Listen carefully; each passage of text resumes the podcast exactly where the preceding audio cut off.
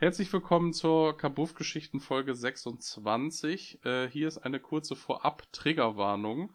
Hendrik und ich sprechen dieses Mal über Themen wie psychische Erkrankungen, Depressionen und teilweise auch Suizid. Für alle Leute, die das vielleicht triggern könnte, einmal vorab diese Warnung, dann wisst ihr Bescheid, worum es hier geht. Frohes neues Jahr. Herzlich willkommen zur Kabuff-Geschichten Podcast Folge 26 im Jahr 2023. Schön, dass ihr wieder dabei seid. Ich sitze hier heute mit Hendrik. Hallo Hendrik. Hallöchen, ein frohes neues Jahr. Lange habt ihr nichts von uns gehört. Wir haben gerade mal geschaut. Die letzte Folge ist im Juli rausgekommen. Das heißt, wir haben ein halbes Jahr Pause gemacht. Genau, wir haben wieder ein paar schöne Themen für euch vorbereitet heute. Wir werden unter anderem über das letzte Partisan im Jahr 2022 sprechen. Dann haben wir uns dazu entschlossen, ein etwas persönlicheres Thema anzugehen, und zwar das Thema Depressionen.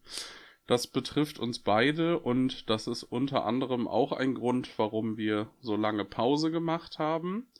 Und am Ende haben wir uns noch ein kleines Thema überlegt, und zwar Amon Amarth. Das ist eine ja, Viking Death Metal Band aus Schweden, die ich auf jeden Fall früher viel gehört habe. Hendrik, glaube ich, auch ein wenig. Und irgendwie haben wir die so ein bisschen aus den Augen verloren und sind da in den letzten Wochen durch das neue Album The Great Heathen Army wieder draufgekommen und äh, ja, lasst euch überraschen. Uh, ich bin gespannt. ich bin auch gespannt. Vor allem bin ich ein bisschen aufgeregt wegen dem Depressionsabteil. ich glaube, das kriegen wir ganz gut hin. Ja. Ja, dann steigen wir auch direkt ein. Partisan 2022. Wir waren vor Ort mit fünf Leuten, beziehungsweise sind zu dritt hingefahren und haben uns mit zwei anderen Leuten da noch getroffen. Ähm, es gab zwei Jahre kein Partisan aufgrund von Corona, das heißt 2020 und 2021 ist ausgefallen. und Leider. 22, ja, und Ja. 2022 war dann wieder ja, Partisan für uns angesagt. Wir sind ja seit 2008 hingefahren immer, Hendrik und ich, mit äh, verschiedenen Konstellationen um uns herum. Das einzige Jahr, was äh, wir nicht besucht haben, war, glaube ich, 2013 Genau.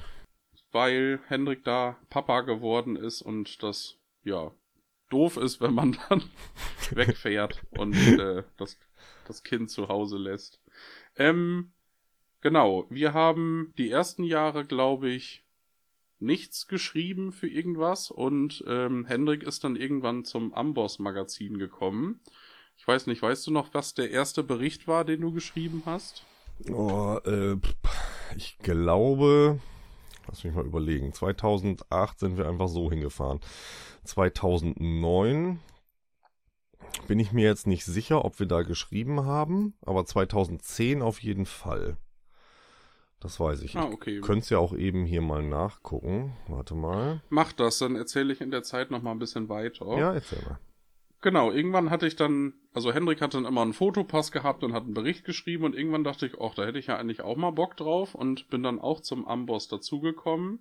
Ähm, hab beim Amboss früher so dort ein paar Konzertberichte geschrieben und so ein paar Album-Reviews, hab aber gemerkt, dass das zeitlich äh, nicht so gut gepasst hat und hab mich dann die letzten Jahre immer auf den Partisan-Bericht und den Jahresabschlussbericht beschränkt. Ähm, aber wir haben beim Partisan uns jedes Jahr, würde ich sagen, weiter professionalisiert, haben 2019 vor Corona auch äh, sogar mit Philipp zusammen, das ist äh, Hendriks Bruder, Mhm. ein Video gedreht mit Video-Interviews und ähm, ja, sind mittlerweile eigentlich immer mit einigen Leuten vor Ort und ja, versuchen dann auch möglichst alle Bands zu besprechen, die da spielen. Und äh, ja, das könnt ihr euch auf ambossmag.de durchlesen. Mhm. Ich habe gerade hier mal äh, geguckt. 2009 ist der erste Bericht, der drin ist. Ich glaube aber, den haben wir nicht direkt nach dem Festival gemacht, sondern ähm, wenn du dich akkreditierst als Presse, möchten die immer den Bericht vom Vorjahr auch nochmal haben. Und äh, ich glaube, den habe ich dann mal so nachgeschoben, damit ich das verlinken kann. Aber 2010 war dann äh, definitiv der Bericht, den wir geschrieben haben, weil wir auch akkreditiert waren. Ah, okay. Ja. Gut, soll ich mal ein bisschen äh, einsteigen ins Partisan? Ich habe hier nebenbei unseren Bericht offen, damit einem nicht zu so viel flöten geht. Ähm, das ist ja noch gar nicht so lange her eigentlich, aber äh, der Kopf streicht schon eine ganze Menge in der Zwischenzeit. ja, dann fangen wir an. Also für den Bericht habe ich auch noch ein paar Fragen an äh, Jane geschickt. Das ist einer der Veranstalter.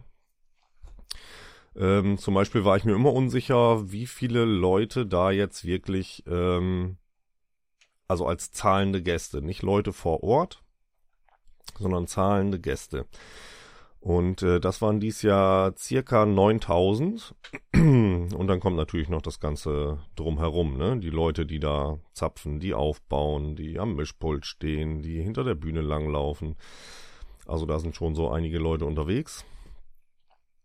Ähm, ja, was mir, was ich jetzt nämlich zum Beispiel schon wieder verdrängt habe, war, ähm, dass es so heiß war in den Tagen vorher vor allem. Und äh, daraus resultierte so eine extreme Trockenheit, dass es ein paar Tage vorher in Thüringen, wo das ganze ja stattfindet und auch gar nicht so weit weg vom Festivalgelände, große Flächenbrände gab. Da haben wir dann nämlich noch überlegt, findet es überhaupt statt? Naja, und dann ähm, gab es aber die Ansage, dass die Grills eine Mindesthöhe von 50 Zentimeter haben müssen. Das hatten wir schon mal in irgendeinem Jahr dass man die Grills irgendwie aufbocken musste oder wie auch immer, damit sie halt nicht den, den Rasen entzünden. Ähm, und die sind dann auch reell rumgegangen mit einem Zollstock in der Hand und haben äh, Kontrollen gemacht. Das fand ich auch ganz gut. Ähm, ja, die hatten dies Jahr auch, es war auch sehr, also ich fand, es war sehr heiß. Ähm, Jane sagte, ja. naja, war halt Sommer, ne? Ähm, die hatten viele Abkühlungs- und äh, Wasserstellen auch zusätzlich aufgebaut, wo man sich dann mal eben nass machen konnte. Ähm, und eine Frage, die Eve ganz wichtig war, er hat irgendwo auf dem äh, Campground gehört, dass ab nächstes Jahr eine Pay-to-Play-Möglichkeit, ähm, dass es eine Pay-to-Pay Pay-to-Play-Möglichkeit geben würde. Also, dass Bands sich quasi einen Spot auf dem Festival kaufen können. Ich konnte es mir nicht vorstellen, ich habe Jane gefragt und er hat ganz einfach geantwortet, niemals. das fand ich gut, ja. Okay, wir starten äh, mit dem Mittwoch. Wir sind die letzten Jahre, wenn es zeitlich passte, immer schon am Tag vorher hingefahren. Die ersten Jahre sind wir ganz locker flockig donnerstags morgens losgefahren. Also das Festival geht von ähm, Donnerstag bis einschließlich Samstag. Aber ähm, es werden immer mehr Bands auf dem Festival, das heißt, die starten donnerstags auch immer eher. Deswegen sind wir mittlerweile oft schon mal am Mittwoch hingefahren. Das war dies Jahr auch ähm, total cool. Ähm, wir waren dann zu dritt vor Ort. Die anderen beiden sind nachgekommen und äh, wir haben dann unter anderem geholfen, den Stand von Supreme Chaos Records mit aufzubauen. Hallo Robby, schöne Grüße. ähm, ja, das war ziemlich lustig. Äh, man sagt ja eigentlich viele Hände, schnelles Ende. Äh, war dann nicht so. ja, es war mehr viele Köche verderben den Brei. Ne? ja, den alkoholisierten Brei. Gut, ich habe ihn nochmal gefragt. Äh, rückblickend fand er es extrem lustig. In dem Moment fand er es nicht so besonders lustig. Aber dieser Stand sollte später für mich noch ähm, wichtig werden. Okay, starten wir in die Mucke. Donnerstags. Die erste Band, die gespielt hat, äh, die besuchen wir ja immer. Das waren dies Jahr Birdflash. Ähm, Grindcore. Die Jungs tragen Masken, die machen das Ganze seit 30 Jahren. Das hat geschockt. Also ähm, es war schön, wieder im Fotograben zu stehen.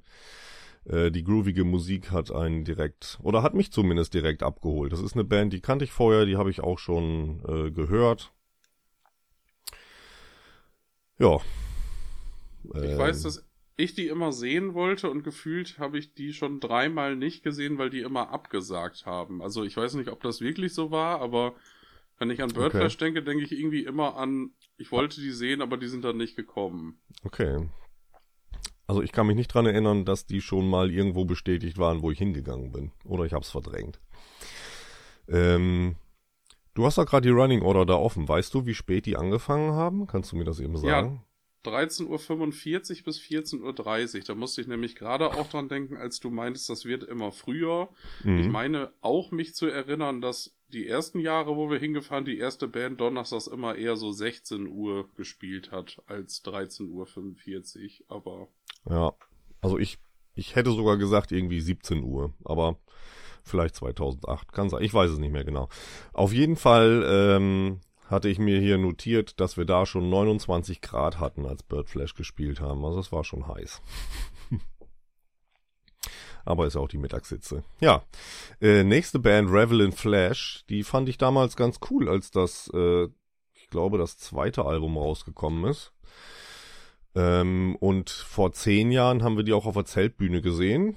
Fand ich ganz gut. Ähm, auf Platte ist das jetzt nicht mehr so unbedingt mein Ding, aber live hat das äh, richtig Bock gemacht. Und die spielen immer eine Coverversion. Und äh, dieses Mal gab's äh, Rock Out von Motorhead. Das war ganz cool, ja. Ähm, gut. Dann die erste Band, die mich im Vorfeld schon wirklich interessiert hat. Äh, frag mich nicht, wie man es ausspricht. Gaerea wird es geschrieben. Ich glaube, das sind Portugiesen, ne?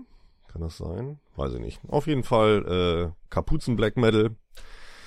Da regen sich ja ganz viele Leute drüber auf. Und gerade bei dieser Band war es so, dass ich im Nachhinein gelesen habe, äh, die spielen alle sonst auch noch in anderen Bands, die aber keinen Black Metal machen. Und äh, die haben sich wirklich zusammengetan, um Black Metal zu spielen. Und da haben sich ganz viele drüber aufgeregt, dass das so nach dem Motto hier äh, gecastete Boygroup, bla bla, das ist nicht der Sinn des Black Metals, etc. das ist pp. true. Genau. Kein Kult. ich fand die ziemlich gut. Ziemlich gut.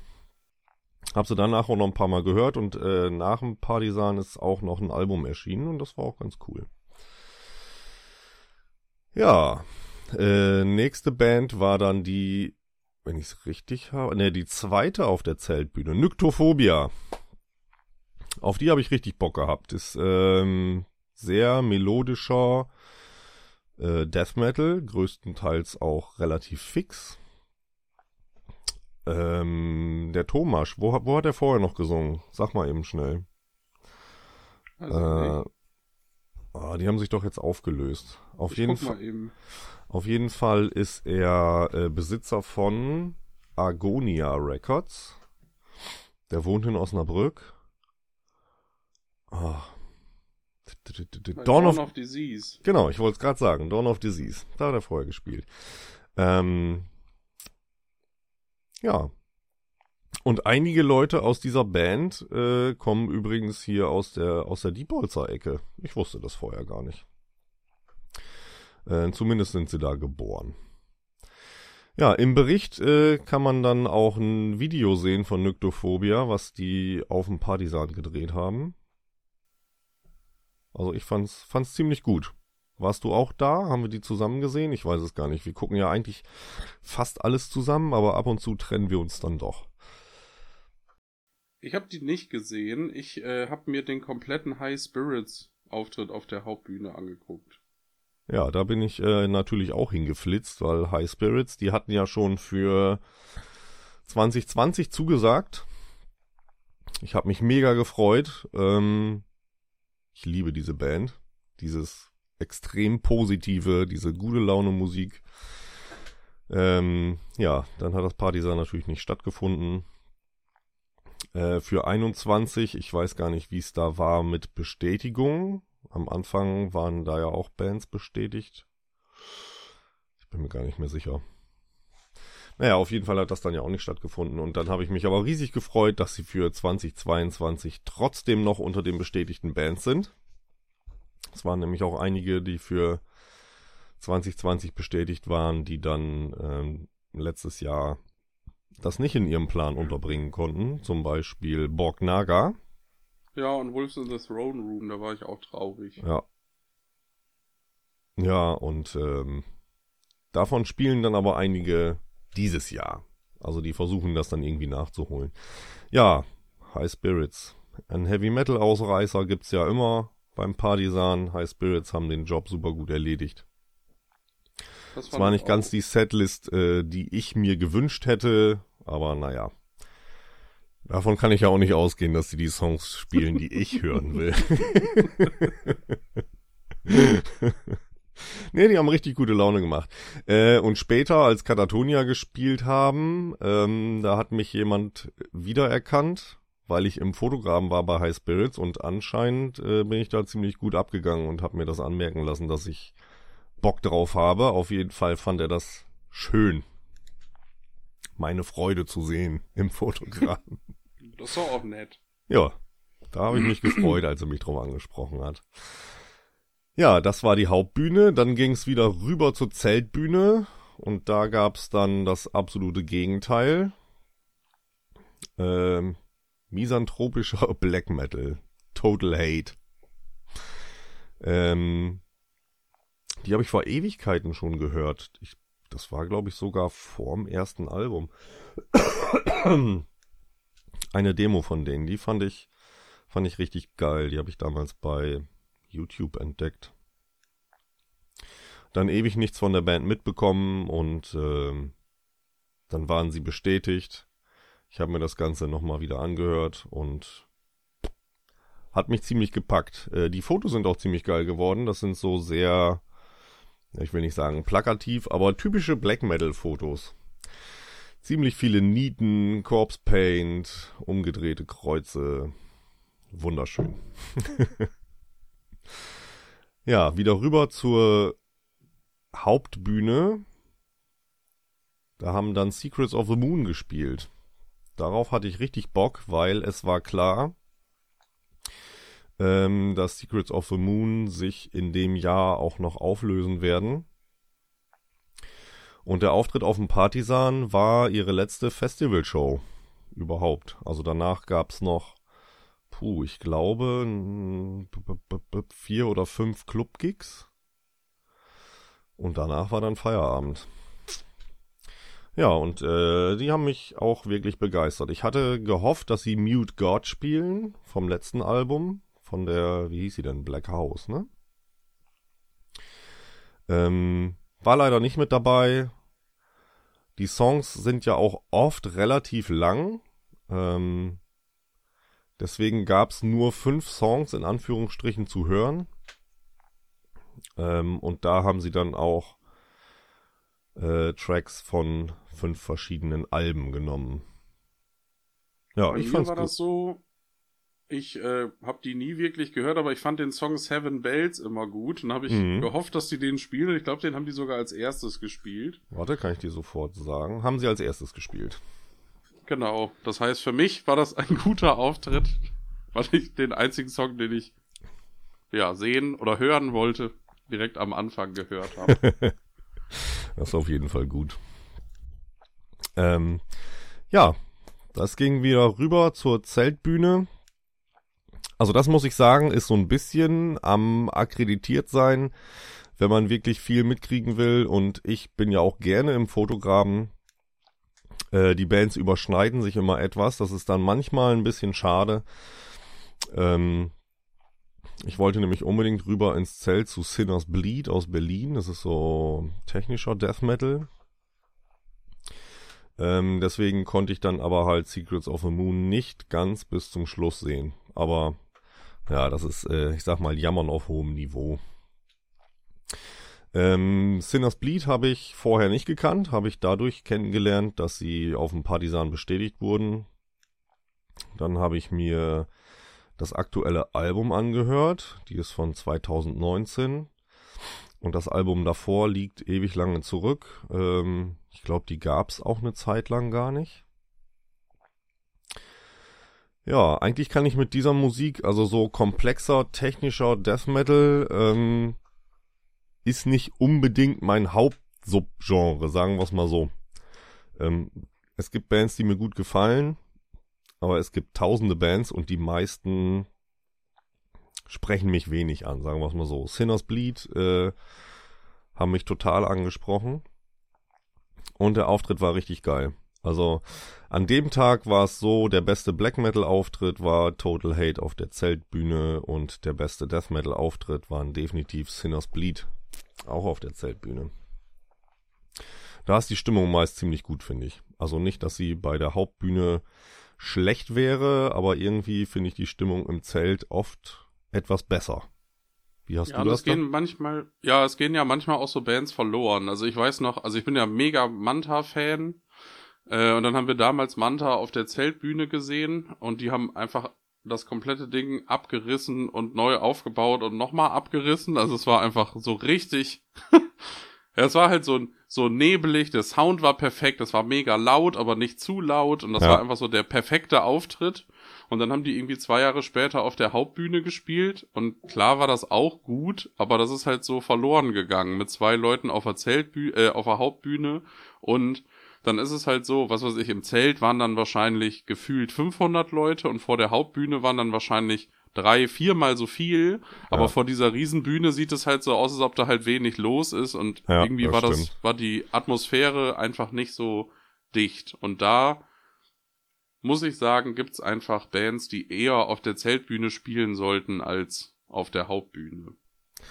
Ja, ich meine, die Veranstalter müssen natürlich auch gucken, wenn eine Band entsprechend groß geworden ist und die davon ausgehen, dass, äh, sage ich mal, 1500 Leute sich vor die Bühne stellen werden und im Zelt ist Platz für 800 zum Beispiel, ähm, macht das natürlich keinen Sinn, die auf der Zeltbühne spielen zu lassen. Ja, auf jeden so, Fall. Ne? Das also hat ja, hat ja auch immer einen Sicherheitsaspekt. Ja, das war jetzt auch keine Kritik an der, an der Veranstaltung, aber. Nee, habe ich auch ähm, nicht so verstanden, aber also das war der Gedanke, der bei mir gerade aufploppte, weil ich habe irgendwann ja. mal, das fand ich total interessant, ähm, Bericht gesehen, nee, gelesen. Da ging es um äh, Eintrittspreise und warum einige Künstler einfach so verdammt hohe Preise nehmen. Da ging es zum Beispiel äh, unter anderem auch um äh, Karten für Michael Jackson. Und da haben die gesagt, ja, theoretisch muss man nicht solche Preise nehmen, aber wenn man jetzt eine Karte für einen Zehner verkaufen würde, dann würden sich so extrem viele Leute einfach eine Karte kaufen, die könnte man nie irgendwo unterbringen und vor allem könnte man diese Veranstaltung dann nicht sicher durchführen.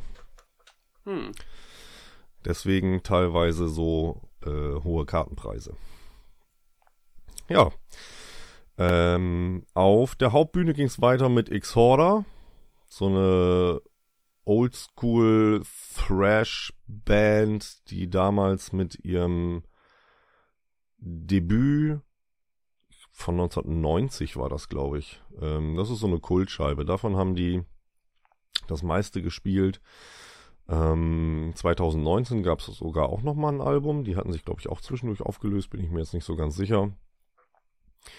Ähm, ja, finde ich nicht uninteressant, aber war jetzt keine Band, die mich jetzt irgendwie aus dem Sessel gerissen hätte. Aber Waldemar Sorichter hat an der Gitarre ausgeholfen bei den deutschen Auftritten.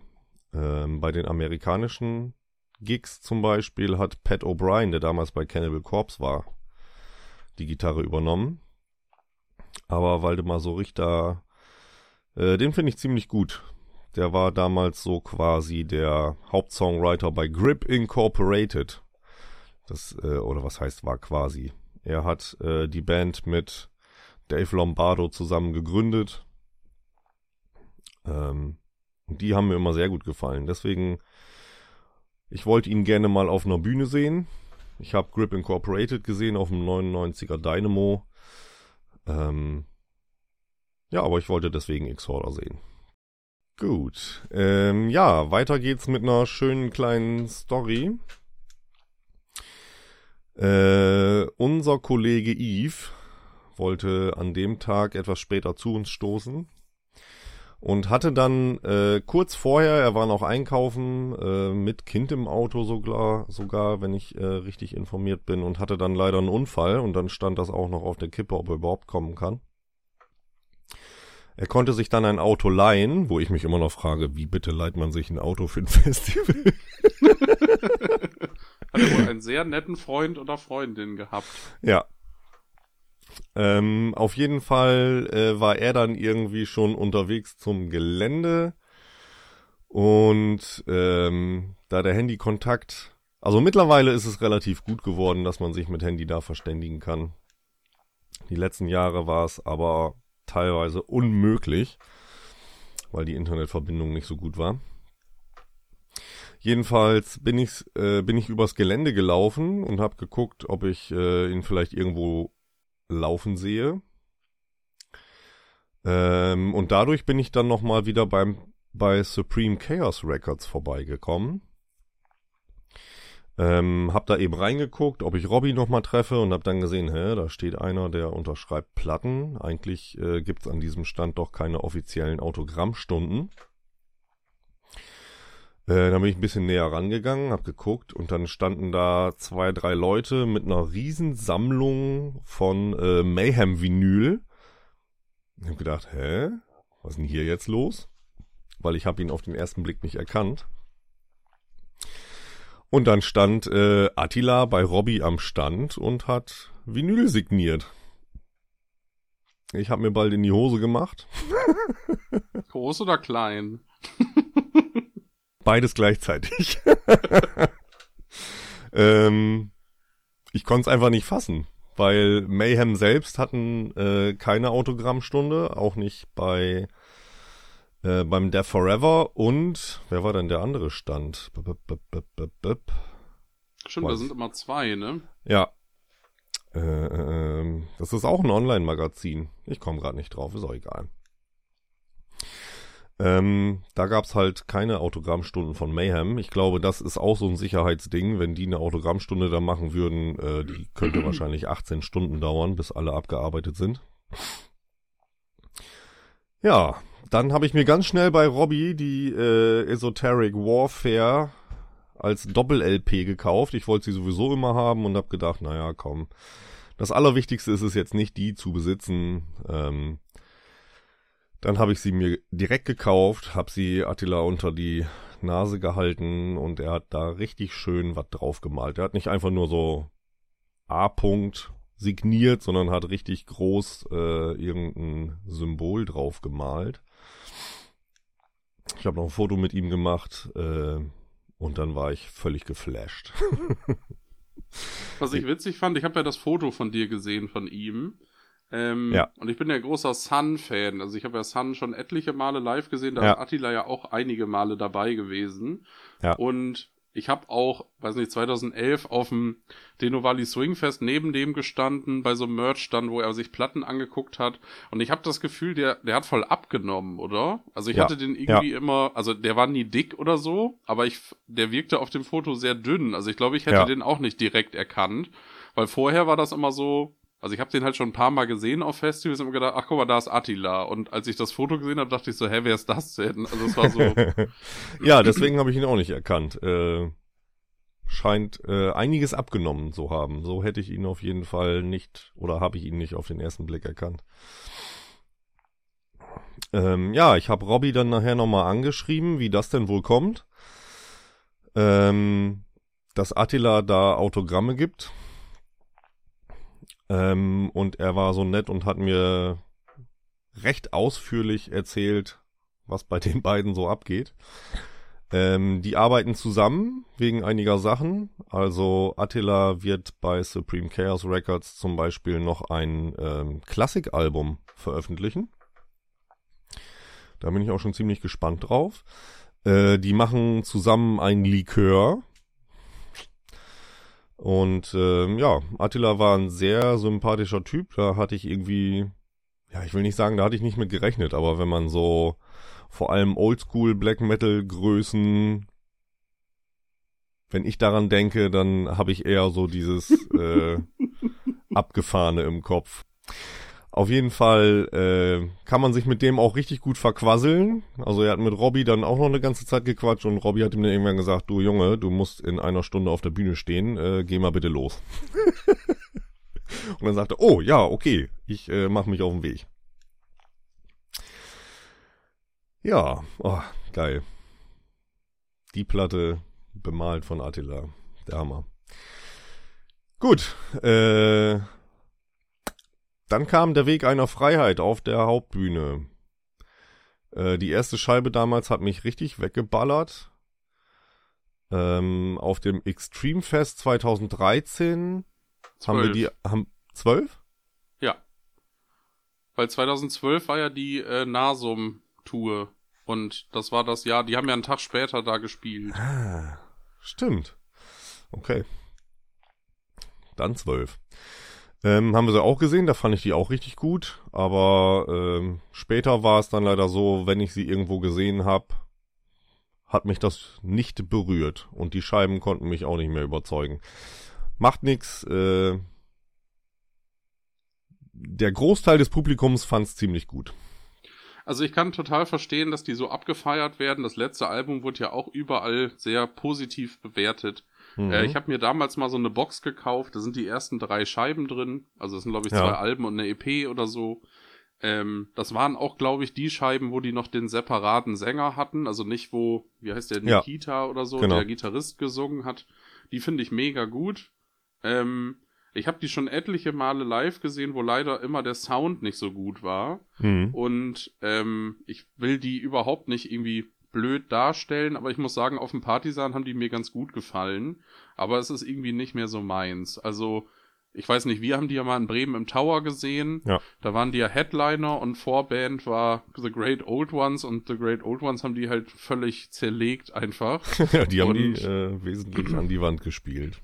genau, und dann habe ich mal der Weg einer Freiheit mit Downfall of Gaia in Hamburg gesehen. Da waren Downfall of Gaia, die ich vorher gar nicht kannte, auch gefühlt besser. Mhm. Und dann habe ich die mal in einer Markthalle gesehen und leider war halt der Sound immer nicht so gut. Also ich will die gar nicht schlecht reden und ich kann total, also ich gönne denen den Erfolg und ich kann ja, verstehen, wenn man Fall. die feiert. Aber ich muss sagen, die neuen Sachen sind mir irgendwie so ein bisschen zu beliebig. Also es klingt alles sehr ähnlich und ja, ist nicht so meins. Ja. Aber ich muss sagen, die haben ja da relativ spät gespielt. Die haben den Slot auf jeden Fall gut. Also so gut wie da habe ich die, glaube ich, außer auf dem Extreme Fest noch nie gesehen. Ich habe diesmal ehrlich gesagt nicht mal so richtig, Entschuldigung, richtig drauf geachtet, weil, wie gesagt, ich höre mir die Sachen oft an, wenn was Neues rauskommt, einfach zu gucken, wie die Entwicklung ist, aber das packt mich nicht mehr. Ja, mein, genau. Black, mein Black Metal kam danach auf der Zeltbühne, Hordem Rife. Die fand ich mega geil. Ja, die fand ich auch gut. Kurz zur Komplettheit halber, haben wir Anomalie gesehen? Ich glaube ich nicht. Die haben zwischen Sinners Bleed und Hordom Rife auf der Zeltbühne gespielt.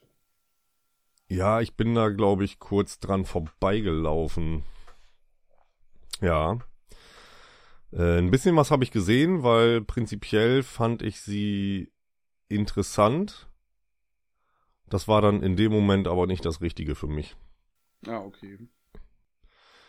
Aber äh, durchaus zu empfehlen, wenn man auf so eine Musik steht, würde ich sagen. Ja, Hordem Rife, Norweger. Ähm, ich habe die ganze Zeit den Keyboarder auf der Bühne gesucht. Ich konnte ihn hören, aber nicht sehen. Äh, war dann auch so. also ich glaube, das, ich glaube, das lief vom Band. Ähm, Finde ich aber auch irgendwie cool, wenn man sagt, wir brauchen das zur musikalischen Unterstützung. Äh, wir wollen aber keinen Tastenmann auf der Bühne stehen haben oder wir haben gerade keinen oder wie auch immer. Ähm, ja, hat mich total gepackt. Ähm, ich habe es nicht geschafft in den Fotograben. Ähm, war ich ein bisschen zu spät dran. Aber ähm, ich habe vorhin gesagt, der beste Black Metal Auftritt äh, Total Hate. Aber das hat sich dann mit Hordem Rife geändert. Ich fand die auch besser als Total Hate, muss ich sagen. Ja, also das war, das war echt krass. Die haben mich ziemlich umgeblasen. gut, dann sind wir äh, wieder rübergedüst zur Hauptbühne. Da haben Alcest gespielt. Äh, eigentlich wollte es keiner von uns sehen. Ich habe da auch mal reingehört. Ähm, Finde das jetzt nicht schlecht. Hab's auch danach noch ein paar Mal probiert. Auf Scheibe landet das nicht so richtig bei mir. Aber in dem Moment, keine Ahnung, was es ausgemacht hat. Äh, wahrscheinlich die Uhrzeit. Äh, es war halt schon dunkel. Die, Ein äh, die Abkühlung, die damit verbunden ist. Äh, vielleicht auch einfach unser Alkoholpegel. Ähm, das hat mich total umgehauen. Und bei dir war es auch so, ne? Ja, das war so der Solstar 4 Effekt. Äh, gutes Licht und so in der Abenddämmerung, es wird kühl und so. Ähm, ja. Ich muss sagen, ich habe Alcest immer voll völlig boykottiert, weil ich ja politisch immer äh, versuche sauber zu bleiben und der Nash von denen, der war ja mal bei Pest Noir, das ist ja so eine französische Nazi-Black Metal Band. Ja. Aber ich muss sagen, die haben mich da mega umgehauen und ich habe mir danach auch mal die Alben angehört. Mhm. Äh, muss ich dir auch äh, recht geben, fand ich alles okay, aber live war es irgendwie cooler. Aber ich habe mir die Spiritual Inst Instinct von 2019 auf LP gekauft, ja. weil die von der sehr viele Songs live gespielt haben und die gefällt mir gut. Also die lief auch etliche Male. Okay. Und äh, ja, also mit den anderen Sachen konnte ich irgendwie nicht so viel anfangen, aber die, die letzte Platte, die fand ich gut. Also da hat der Play, äh, PlayStation, wollte ich gerade sagen, der Partisan-Auftritt auf jeden Fall zugeführt, dass ich mir die Platte gekauft habe. Wie bitte sieht denn so ein Standard-PlayStation-Auftritt aus, bitte? ja, so mit Guitar Hero, mit so Plastikgitarren und so. Ah, okay. Hört man dann auch immer das Klick, Klick, Klick, Klick, Klick von dem, ja. von der Gitarre? Ja. Auf jeden Fall haben die uns äh, so gepackt, dass wir uns Carnation, die im Zelt gespielt haben, äh, da sind wir komplett drüber weggegangen, weil wir so geflasht waren. Ja, ich bin nach Alcest auch, glaube ich, kurz einfach zum Zelt und habe irgendwie noch eine Stunde gegessen und habe irgendwie, ja, also war danach, brauchte ich auf jeden Fall kurz eine Pause gefühlt. Ah, okay. Ich bin auf jeden Fall äh, direkt wieder Richtung Fotogramm gestolpert. Denn dann kam Mayhem. Da wolltest du gerne einen Satz zu verlieren, hast du vorhin gesagt. Ja, ich habe Mayhem ja jetzt schon etliche Male live gesehen. Also 2004 auf dem Wacken damals noch mit Maniac, so bei mhm. gefühlt 40 Grad in der Mittagssonne mit so abgehackten Schweineköppen und so Feuerverfahren und keine Ahnung. also es war äh, ja schwierig für jemanden, der damals mit so einer Musik noch irgendwie gar keine Berührungspunkte hatte. Ja, und dann haben wir die ja ein paar Mal auf dem Partisan gesehen. Ich weiß gar nicht, haben wir die mal Nee, auf dem Netherlands Death Fest waren die gar nicht, ne? Nee, aber dann habe ich die auf dem Wacken, glaube ich, ja genau, auf dem Wacken mal so auch um 15 Uhr, wo Attila total pissig war, dass das irgendwie so hell war und ohne Bühnendeko, das war auch irgendwie also ich habe die schon öfter gesehen und fand sie nie gut. Muss ja. aber sagen, dass ich die dieses Jahr auf dem Partisan echt gut fand. Ich merke bei denen immer, dass also ich habe mir vieles von denen auf Platte angehört. Ich finde die The Mystery Storm Satanas ziemlich geil. Aber mit den anderen Sachen, also klar läuft das irgendwie mal, aber irgendwie kann ich da nicht so viel mit anfangen. Und da muss ich sagen, fand ich dieses Jahr den Partisan-Auftritt echt gut. Also da habe ich mich unterhalten gefühlt. Ähm, ja, ich fand den auch echt gut. Es war ja auch ein ähm, besonderer Auftritt, wenn man das so will. Ähm, die haben zweimal ihre Bühnenklamotten gewechselt und hatten diesen Auftritt auch ähm, aufgeteilt in, also zeitlich musikalisch aufgeteilt.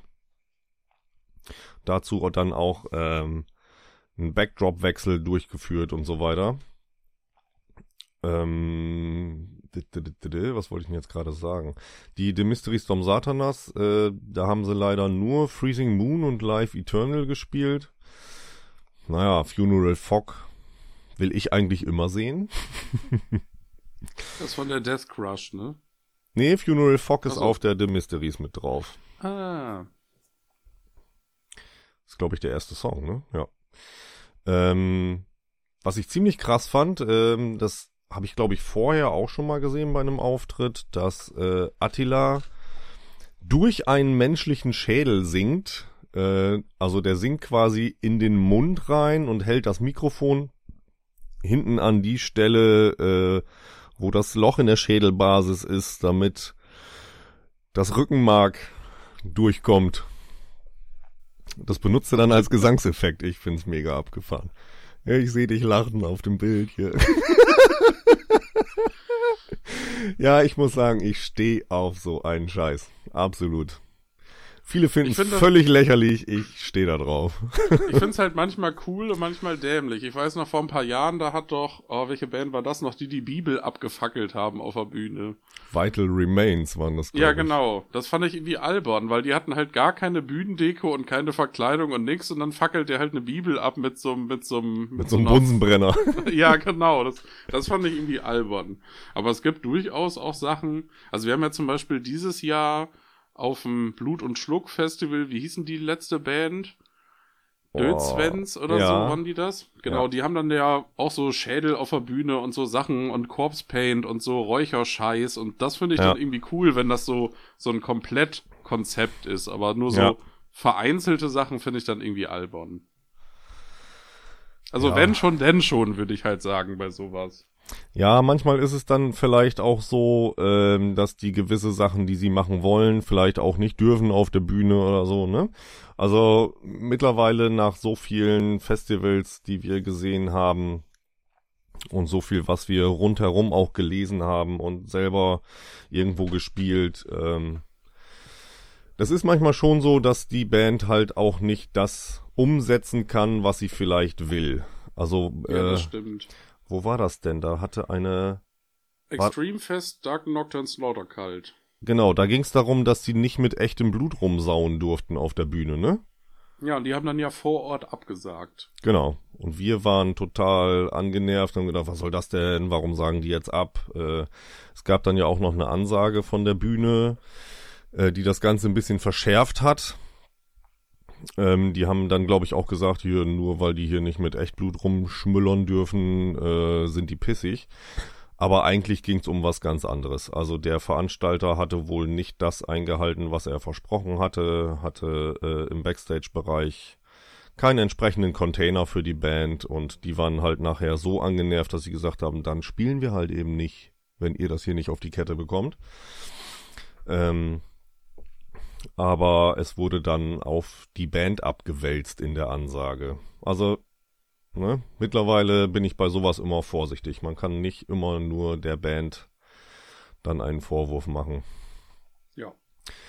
Ja, zum Schluss des Auftritts äh, war nochmal Kluftwechsel angesagt und dann gab's alte Songs aus der Death Crush Zeit.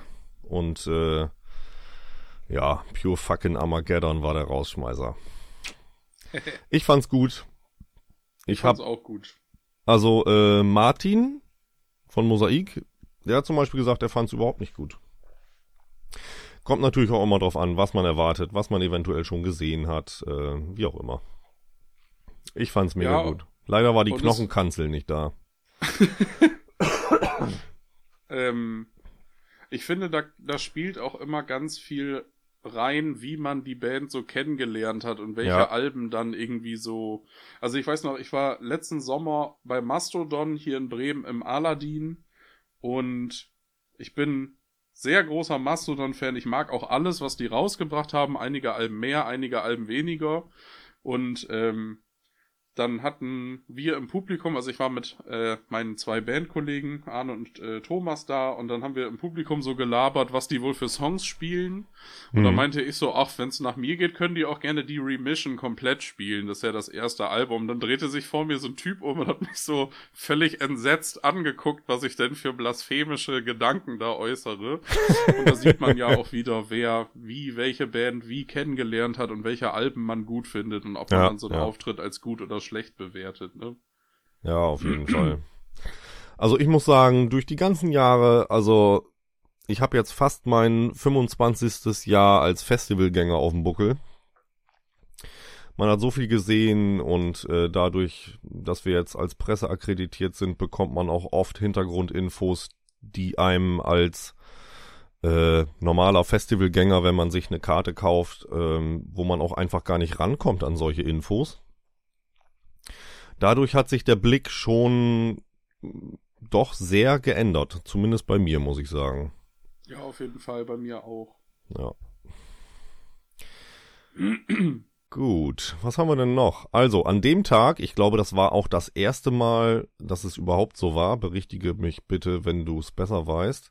Ähm, Mayhem war auch Headliner, hat aber nicht als letztes gespielt, weil als letztes kam der zweite Headliner des Tages, nämlich Cannibal Corpse.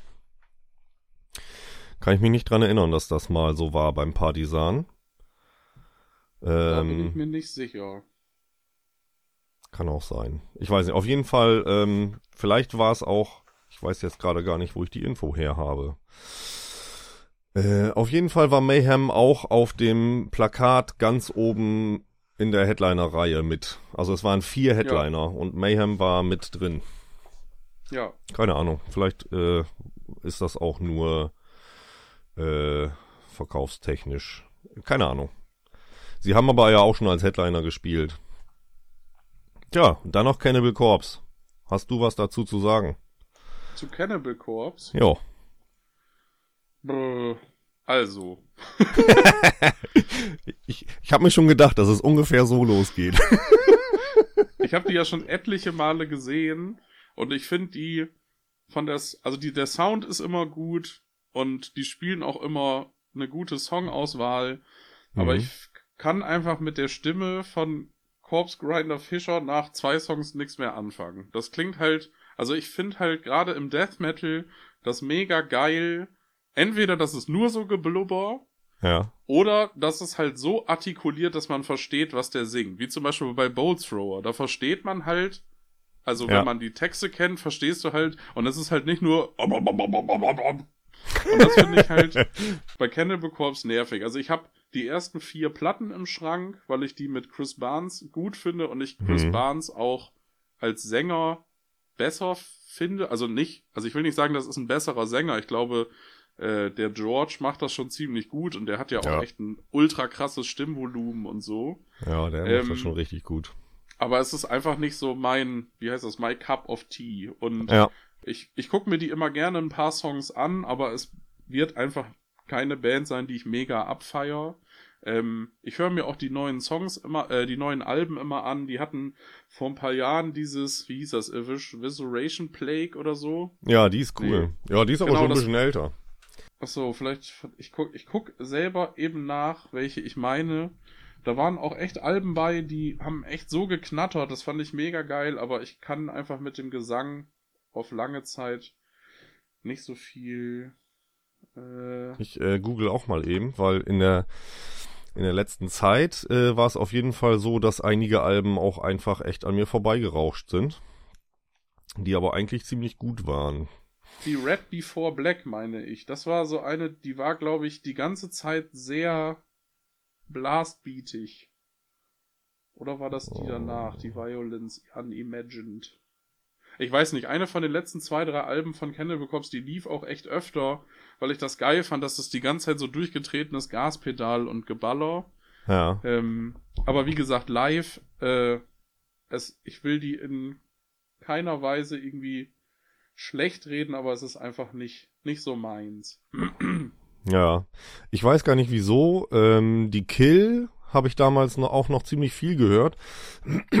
Davor war die Ratchet Spawn, das ist eigentlich so mit mein Lieblingsalbum. Die habe ich damals wirklich rauf und runter gehört.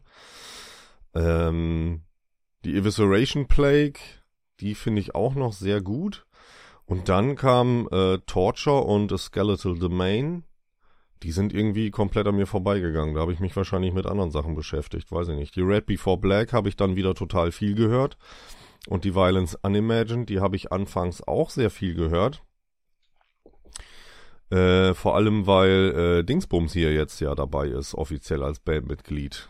Der, ach, wie heißt der denn? Verdammt. Der gute alte Dingsbums. Ja, der spielt doch in so vielen Bands, ne?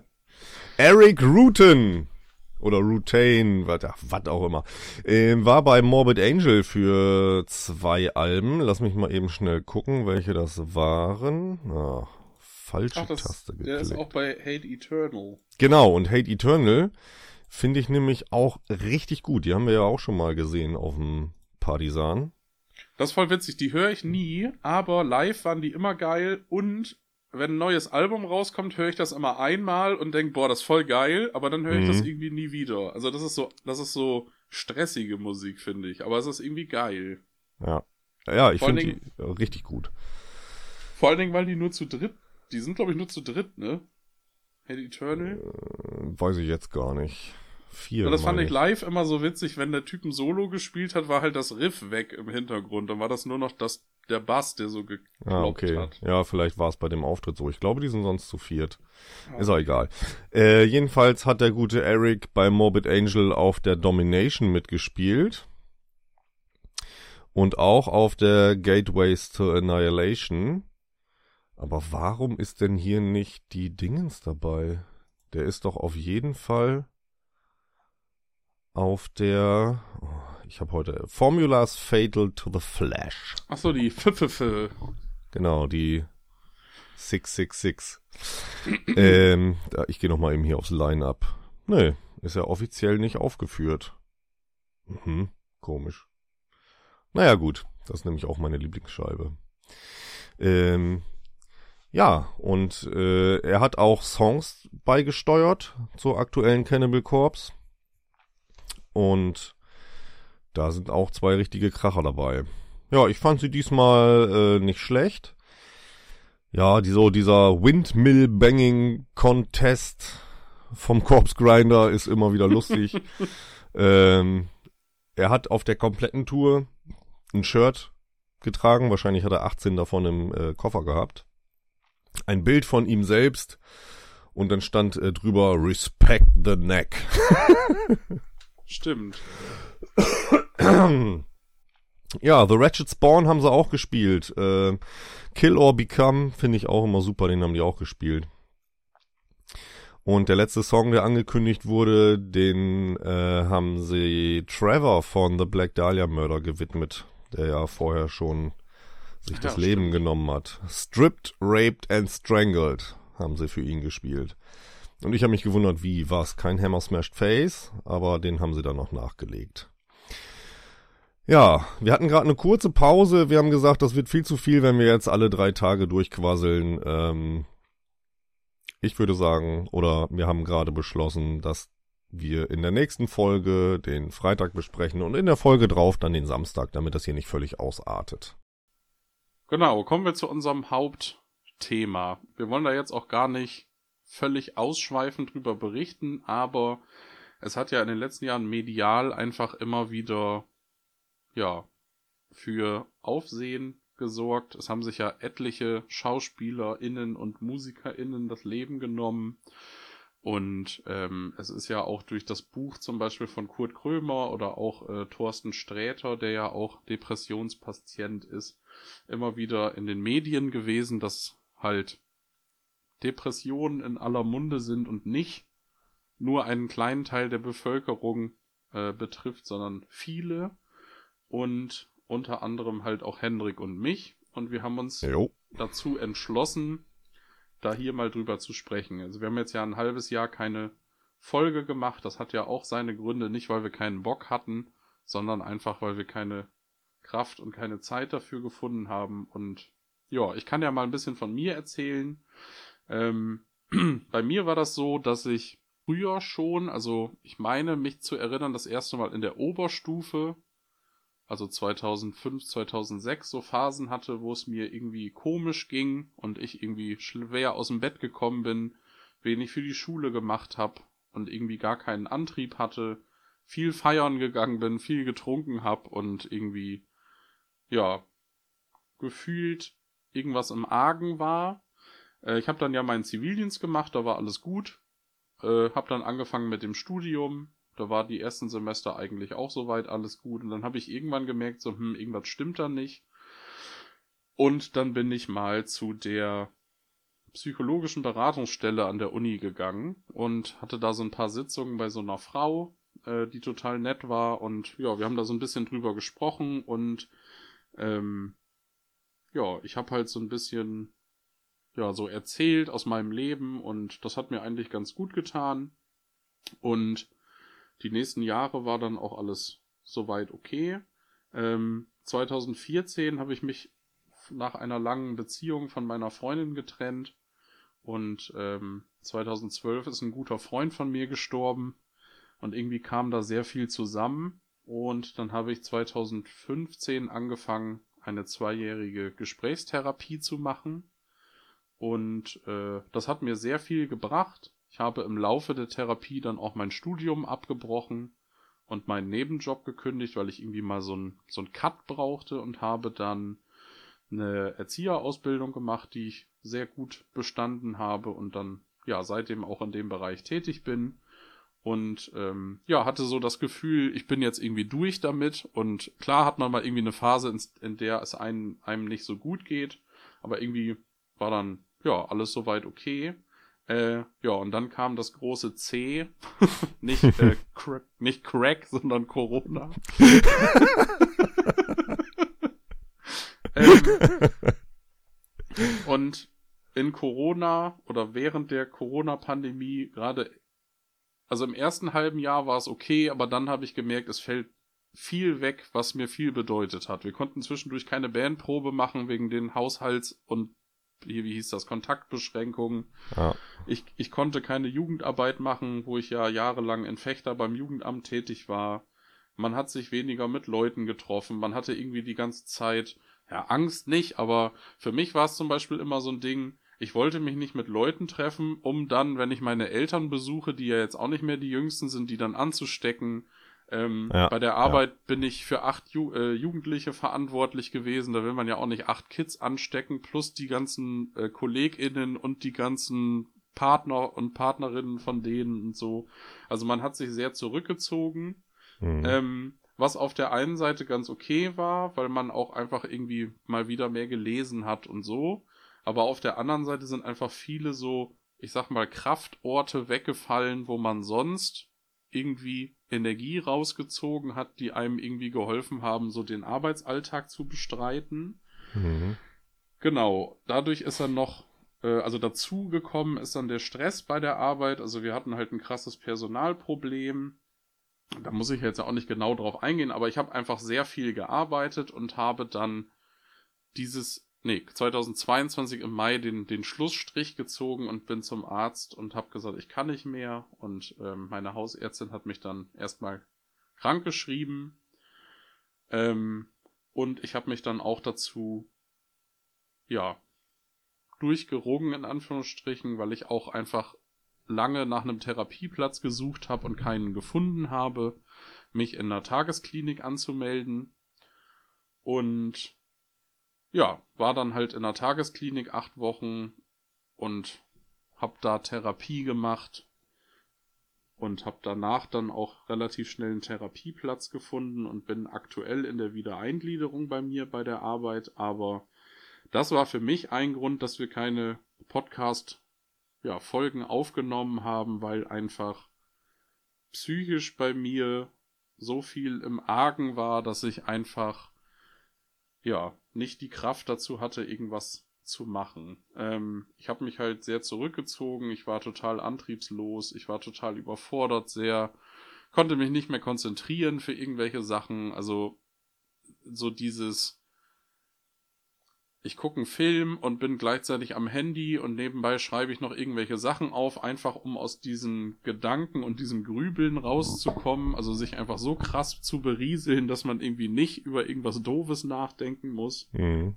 Ähm, bei mir kommt da immer noch so ein ziemlich starker Weltschmerz dazu, also Klima ist im Arsch, äh, Querdenker nerven, äh, die Politik macht nur Scheiße, äh, in, in der Ukraine ist Krieg, ähm, das Geld wird immer weniger, Inflation, Spritpreise gehen hoch. Also das hat mich einfach alles so abgefuckt, dass ich überhaupt nicht mehr ich war, sondern im Grunde einfach nur so ein ja, impulsgesteuerter Mensch, der irgendwie versucht hat, um die Runden, über die Runden zu kommen. Ja. Ähm, also ich spreche jetzt hier nicht von Suizidgedanken, aber es war halt schon so Momente, wo ich einfach gesagt habe, ich kann nicht mehr, ich muss jetzt einfach mal, ja, irgendwas tun, was dann ja auch die Tagesklinik einfach war, äh, weil ich das Gefühl habe, alleine komme ich da einfach gar nicht mehr raus.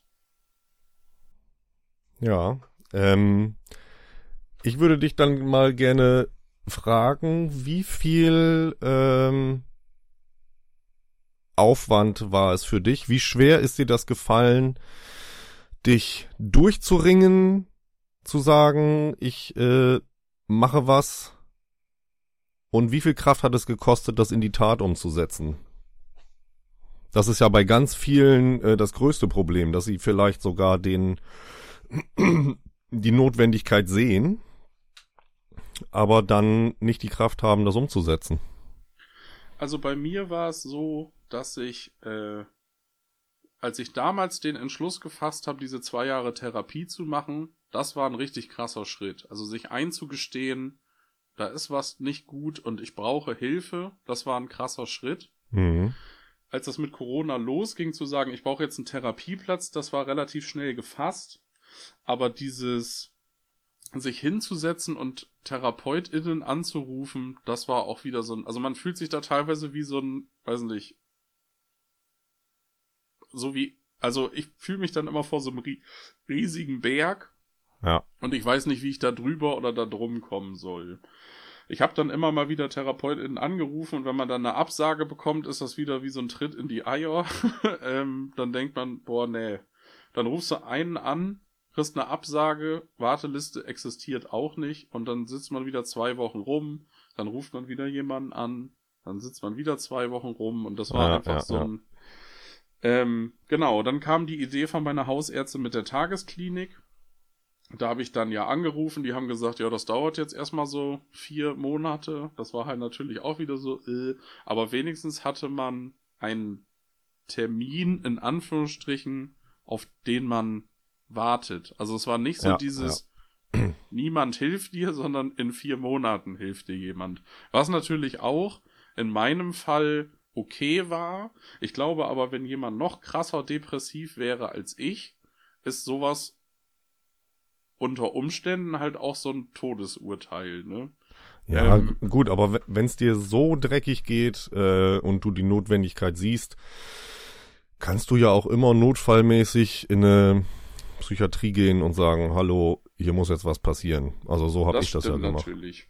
Ja, bei mir ist es halt so, dass ich im Kopf dann immer dieses, ah, so schlimm geht's mir ja dann doch nicht und ich will ja jetzt auch nicht Leuten, die es dringender brauchen, den Platz wegnehmen. Ja, das ist auch so eine Ähm, typische Depri-Scheiße, ne? Ja. Mir Und- geht's ganz schlecht, aber da ist bestimmt jemand, dem geht's schlecht, da kann der vor mir drankommen. Genau. Und, ähm, ja, das war einfach ein, ein krasser Prozess. Ähm, was ich gerade noch sagen wollte. Ach so, genau. Und dann halt bei der Tagesklinik anzurufen und darauf zu warten, das, das war dann okay. Also das war für mich so ein Lichtblick. Und das hat mir dann auch geholfen, die drei Monate dazwischen durchzustehen. Äh, und dann habe ich ja den Platz in der Tagesklinik bekommen. Und die acht Wochen da haben mir halt sehr gut getan. Natürlich war das mega anstrengend und da geht's einem ja auch nicht nach zwei Tagen besser, weil um die Scheiße wegzukriegen, muss man die Scheiße ja erstmal ausgraben und erstmal gucken, woher kommt die überhaupt und so. Und wer hat sie Ähm. überhaupt wo verbuddelt? ja, genau. Und das ist halt auch so ein Ding, was ich aktuell mit meiner Therapeutin äh, viel habe, dass man auch viel in die Kindheit guckt und sowas halt. Äh, also ich, ich bin da ganz offen. Ich habe halt sehr starke Selbstwertgefühlsprobleme Mhm. und das kommt ja nicht daher, dass man immer von allen gemocht wurde und immer alles gut gelaufen ist, sondern es sind ja auch einfach Dinge, die in der Vergangenheit passiert sind, die äh, ja irgendwie so krass waren, dass man daraus unterbewusst seine Schlüsse gezogen hat. Und ich bin dann halt jemand, wenn ich depressive Phasen habe, ich ziehe mich halt sehr zurück. Mhm. Und wenn ich dann mitkriege, zum Beispiel, dass meine Freunde sich irgendwo getroffen haben, dann denke ich immer, ja, da haben sie mich natürlich wieder nicht gefragt, weil wer will mich schon dabei haben und nicht, oh, die wissen, ich habe Depressionen und die wollten, dass ich meine Ruhe hab, so, ne? Also ja. das, was, also ich glaube, bei mir ist nichts Schlimmes passiert in meinem Leben und meiner Kindheit. Also ich habe keine Missbrauchserfahrung, ich habe keinen Drogenscheiß oder so. Ich glaube einfach, das meiste, was bei mir so der krasse Kack ist, ist das, was in meinem Kopf passiert und also diese Grübelspiralen, dass man irgendwo sitzt und sich alles schlecht denkt und zerdenkt, das ist so das krasseste. Und auch dieser Schritt zu sagen, ich lasse mich jetzt bei der Arbeit krank schreiben, war ein krasser Prozess. Also so von wegen, ich lasse die Kollegin in, in, in, im Stich, ich lasse mhm. die Kinder im Stich, ich lasse meinen Chef im Stich. Das sind einfach Gedanken, die dumm sind, aber sie sind da und da muss man halt irgendwie mit umgehen. Und das kann ich auf jeden Fall allen Menschen da draußen, die auch DepressionspatientInnen sind, mit auf den Weg, äh, Weg geben. Die eigene psychische Gesundheit sollte immer an aller allererster Stelle stehen. Und da muss man, glaube ich, manchmal einfach egoistisch sein und sagen, nein, ich kümmere mich jetzt erstmal um mich. Ich habe da immer ein gutes ja. Beispiel, das hat unser Chef beim Jugendamt immer angebracht, wenn es darum geht, wie es einem geht.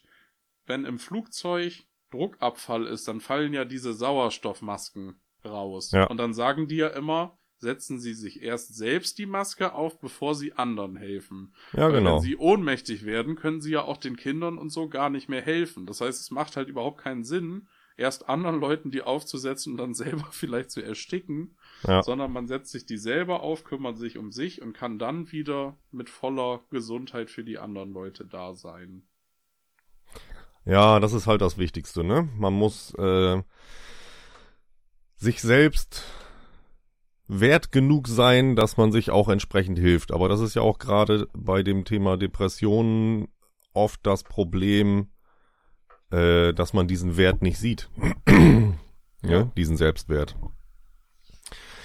Also bei mir war es so, dass ich damals in der Pubertät schon so Phasen hatte. Ähm, da hatte ich dann auch schon meine erste ambulante kurze Therapie, an die kann ich mich nicht mehr wirklich gut erinnern. Ich weiß, ich bin nach Quakenbrück gefahren und ich fand diesen Therapeuten irgendwie seltsam, aber ich hatte nicht das Gefühl, dass es da schlecht ist. Ähm, ich weiß gar nicht mehr, warum das dann ausgelaufen und nicht weitergelaufen ist. Wahrscheinlich, weil es in dem Moment nicht notwendig war. Ähm, also bei mir ist es halt auch eben so, dass es bei mir äh, depressive Episoden sind. Also im Gegensatz zur chronischen Depression, wo man einfach aus dieser Talsohle gar nicht mehr rauskommt.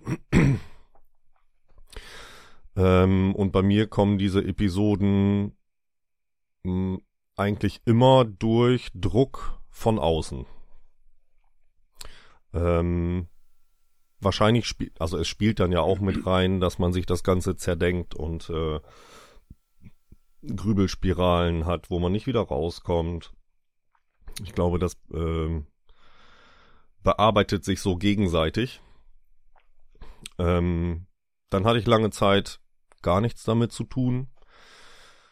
Ähm, dann, ich habe ja fünfeinhalb Jahre in der Psychiatrie gearbeitet. Ähm, also gelernt habe ich ja Krankenpflege, habe dann in einem psychiatrischen Wohn- und Pflegeheim gearbeitet. Die ersten zweieinhalb Jahre mein absoluter Traumjob. Ich war mega happy damit. Und dann bin ich aber ziemlich heftig von einem Bewohner angegriffen worden. Ähm, körperlich ist mir nichts passiert. Aber diese Situation ähm, von dem Moment, wo er ausgeflippt ist, bis zu dem Moment, wo er äh, in Handschellen weggeführt wurde, das waren gute drei Stunden. Und in diesen drei Stunden hatte er mich eine halbe Stunde im Schwesternzimmer festgesetzt, äh, hatte mir die Telefone abgenommen, weil er halt gemerkt hat, dass ich ziemlich viel telefoniert habe und sich schon gedacht hat, dass es um ihn geht, weil mir schon klar war, äh, das kann ich heute nicht mehr retten. Ähm, und eine Zwangseinweisung organisiert habe, um mich und vor allem auch die anderen Bewohner vor ihm zu schützen. Ähm, ja, aber dann hatte er mich im Schwesternzimmer festgesetzt, hatte mich in die Ecke gedrängt und hat vor mir gestanden und hat gesagt, du, ich schlag dich tot, ne? Ähm, bis dato hatte ich immer gedacht, naja, wenn jemand sagt, komm, ich hatte Todesangst, ähm, keine Ahnung, bei einem Autounfall fast gestorben zum Beispiel. Ähm, bis zu dem Moment war meine Einstellung immer, naja, okay, du hast, äh, hast es fast nicht überlebt, aber du hast es ja geschafft. Aber wenn man dieses äh, Gefühl Todesangst mal selber einmal mitbekommen hat, äh, dann ist das eine komplett andere Geschichte. Also der hat vor mir gestanden, hat gesagt, ich schlag dich tot. Mhm. Dann hat er so meinen meinen inneren Kreis durchbrochen. Also der, wo man sagt, okay, in, in dem Abstand kann ich mich mit dir unterhalten. Wenn du näher kommst, wird's mir unangenehm. Ich habe ihn an den Oberarmen gefasst und zurückgeschoben. Und in dem Moment habe ich gemerkt, wenn der gleich loslegt, äh, Sarg- oder Intensivstation. Ist zum Glück nichts passiert, aber das hat mich natürlich äh, ziemlich rausgehauen. Ähm, ich habe nicht das Gefühl, dass da noch irgendwas nicht aufgearbeitet ist oder so, aber äh, wenn ich über Auslöser spreche, kommt der Punkt auf jeden Fall immer mit rein. Ja, als das dann, äh, genau, da habe ich dann auch wieder eine ambulante Therapie angefangen, weil ich halt krasse Schlafschwierigkeiten hatte. Ähm, bei der Arbeit hatte ich Probleme, wenn mir die Bewohner zu nahe gekommen sind, ähm, hat mir das Unwohlsein gemacht und ja, ich habe den Job dann da auch an den Nagel gehängt, bin dann wieder ins Krankenhaus gegangen, habe da ganz lange gearbeitet. Äh, in der Zwischenzeit, sage ich mal, so das Standardleben geführt mit Haus, Hochzeit, Kindern, allem drum und dran. Und äh, das nächste heftige war dann, als meine Ex-Frau sich getrennt hat und mit den Kindern weggezogen ist. Das äh, hat mir dann schon ziemlich die Schuhe ausgezogen. Ähm, da hat das Ganze dann auch nochmal eine andere Qualität bekommen. Also es war so, dass als klar war irgendwie, okay, die Familie ist jetzt nicht mehr so, wie der Plan war und äh, sie zieht mit den Kindern weg und auch nicht in die Straße nebenan, sondern 80 Kilometer weit weg. Ähm, es gab Momente, wenn ich alleine im Auto war, ich, ich beschreibe das immer als Zwangsgedanken, obwohl Zwangsgedanken wahrscheinlich auch was ganz anderes sind, aber es, es war der Gedanke immer, äh, wenn ich jetzt vor diesen Baum nagel mit 140 Sachen, dann ist halt auch einfach Ruhe. Ähm, es war aber nie so, dass ich irgendwelche Absichten hatte, das in die Tat umzusetzen. Ne? Also es war von vornherein immer klar, äh, allein wegen der Kinder würde ich das nie tun. Aber dieser Gedanke kam halt immer wieder. Äh, das hat mir ziemlich viel Angst gemacht, muss ich sagen. Und äh, daraufhin habe ich mich dann auch sehr zügig äh, in der Tagesklinik angemeldet. War dann auch achteinhalb Wochen in der Tagesklinik. Ähm, das hat mir auch sehr viel geholfen. Der, das absolut Positive war, dass das alles in der Zeit gewesen ist, ähm, wo ich dann gesagt habe, also wir haben weiter zusammen in unserem Haus gelebt, ähm, wo ich dann gesagt habe, okay, ich ertrage das hier jetzt nicht mehr. Ich äh, schnapp jetzt meine Sachen und ich penne bei meinen Eltern. Ähm, das fiel in die Zeit der Tagesklinik. Dann der Moment, wo die ausgezogen sind, also meine Ex-Frau mit den Kindern, das war in der Zeit der Tagesklinik. Im Vorfeld war schon eine Mutter-Kind-Kur geplant. Ähm, das fiel auch in die Zeit der Tagesklinik. Also das war sehr perfekt, dieser Zeitpunkt. Und das hat mir ganz gut geholfen. Das hat mir auch relativ lange geholfen.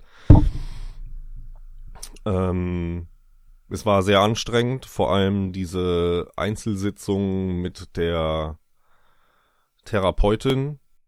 Ähm, die waren einmal die Woche. Das waren schon harte Gespräche, äh, weil die natürlich richtig schön tief gräbt und weiß, wo sie ansetzen muss. Aber das ist halt auch das, was einem sehr viel hilft. Ähm, ja, ich habe mich da wirklich wohl gefühlt. Ähm, ja, und dieses Jahr gab es dann leider nochmal einen Peak Ähm, ich kann gar nicht genau sagen, was diesmal dazu geführt hat, aber ähm, ich habe eine neue Familie mit einer wundervollen Partnerin. Wir haben ein Kind zusammen. Ähm, es ist alles so, wie es, wie ich mir das gewünscht habe. Das fühlt sich an wie mein. ah, du machst ein Herzchen. Danke. ähm, es fühlt sich alles so an, wie es sein sollte und es, es fühlt sich an wie eine zweite Chance für mich. Es fühlte sich immer an, wie das andere wurde mir genommen, weil es war ja nicht meine Entscheidung, die Trennung. Äh, Im Nachhinein betrachtet bin ich sehr froh darüber. Ähm, weil das auf Dauer auch überhaupt nicht funktioniert hätte. Ja, dann gab es noch einen Peak dieses Jahr und ich war dann bis kurz nach Ostern vier Wochen äh, stationär hier in der großen psychiatrischen Einrichtung. Die ist hier quasi um die Ecke, da kann ich zu Fuß hingehen. Ähm, ich hatte schon eine längere Zeit, wo ich gemerkt habe, okay, es geht in die falsche Richtung. Ähm, es war noch genug Kraft und Energie vorhanden, äh, dass ich sage, ich kümmere mich darum. Ich hatte schon ganz viel auch getan. Ähm, die Therapeutin, die ich lange Jahre hatte, äh, war mittlerweile zu weit von mir entfernt, weil ich halt für die neue Familie äh, nochmal einen ganzen Tacken aus der Heimat weggezogen bin. Also auch nochmal so 80 Kilometer. Aber leider in die andere Richtung entsprechend der Kinder. Ähm, das heißt, ich habe jetzt eine Tour ungefähr, ich weiß es nicht genau, 150, 160 Kilometer zu den Kids. Ähm, jetzt habe ich kurz den Faden verloren, ist egal. Ähm, ich hatte mich schon um eine ambulante Therapie gekümmert, die hier vor Ort ist, äh, war da aber noch nicht erfolgreich. Ich hatte mich schon drum gekümmert, dass ich eine Kur machen kann. Hatte auch schon die Zusage der Krankenkasse. Ähm, ich hätte mir auch entsprechende Einrichtungen aussuchen können.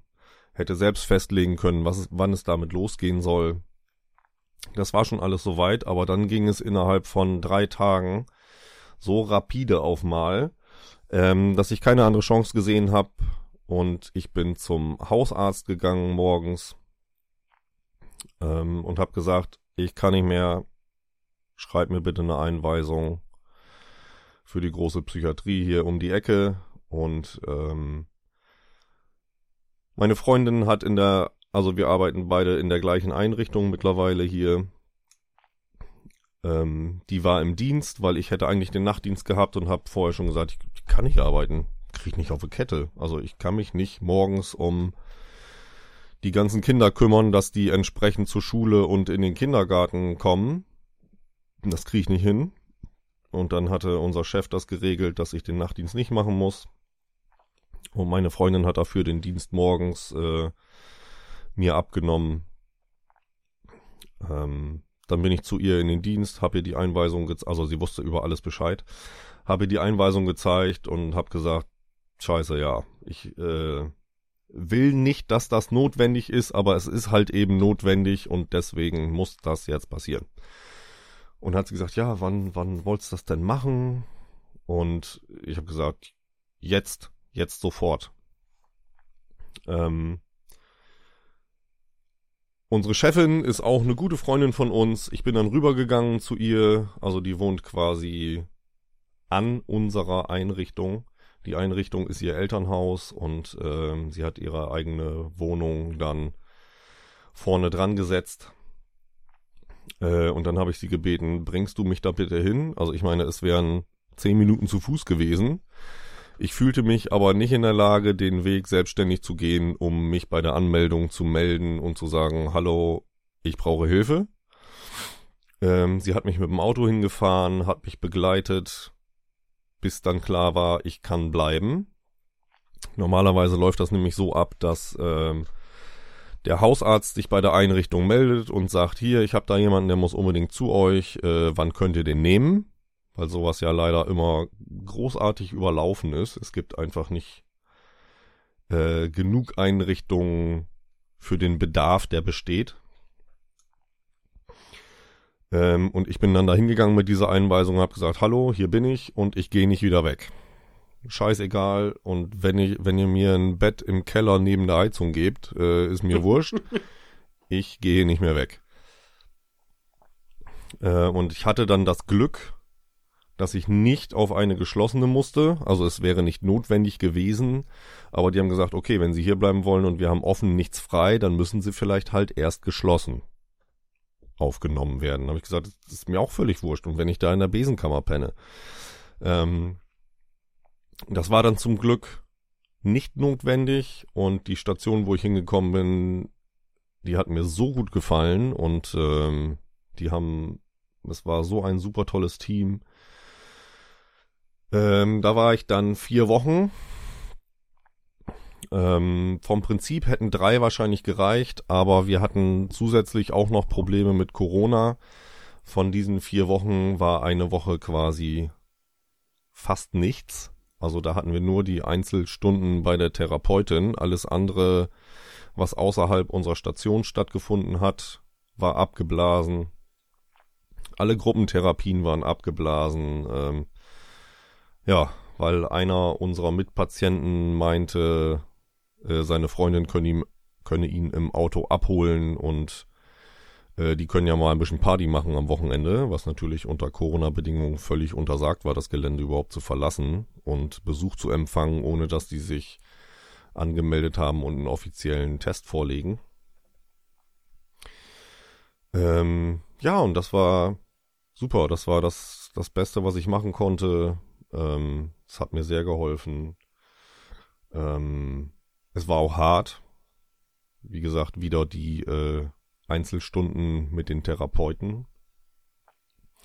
Ähm, aber auch Erkenntnisse, die man in Gesprächen mit Mitpatienten ähm, erfährt oder auch in den Gruppentherapien, äh, wo dann auch teilweise gesagt wird, so, warum reagierst du jetzt so auf das, was jemand anders sagt, zum Beispiel, aber äh, immer alles im helfenden Kontext natürlich.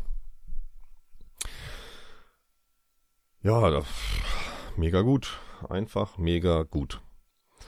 Ähm, ich habe ganz viel Lob gekriegt von Freunden, von Familienmitgliedern, die gesagt haben, ich finde das so geil, dass du erkennst, dass diese Hilfe notwendig ist, äh, diese Situation anerkennst und diese Hilfe auch einfach in Anspruch nimmst. Weil da gibt's ja viele Leute, die entweder zu lange warten und dann nicht mehr die Kraft haben, das zu tun, äh, oder warum auch immer den Hintern nicht entsprechend hoch bekommen. Vielleicht schämen sie sich. Ähm, ich meine, das ist nichts, wofür man sich schämen muss. Das ist ja. Pff, die Eltern haben's äh, nicht angekreuzt, bevor du geboren wurdest. Äh. ähm, das ist ja. Man sucht es sich nicht aus. Deswegen gibt es keinen Grund, dass man sich dafür schämen muss. Ich finde, das ist ein ganz wichtiger Punkt. Ähm, als Trevor von The Black Dahlia Murder sich das Leben genommen hat, ähm, habe ich mich auch nochmal mit diesem Thema äh, weiter beschäftigt und habe da auch. Ah, wer hat denn diesen Text geschrieben? Da hat jemand bei beim Decibel Magazin, wer war das denn? glaube hier der, der Sänger von Brutal Truth und Lock Up, wie heißt der noch? Kevin Sharp. Ja. Ich glaube, der war's, ich bin mir nicht mehr sicher. Aber da ging dann ja Corona gerade los und ähm, nee, bin ich zeitlich richtig? Keine Ahnung. Auf jeden Fall war das mit Trevor gerade passiert. Ähm, und da hat er auch geschrieben, wie krass, was für eine krasse Phase er gehabt hat und ähm, das, was ihm das Leben gerettet hat, war wahrscheinlich ein Anruf beim Krisentelefon. Ähm, und das kann ich auch jedem nur ans Herz legen.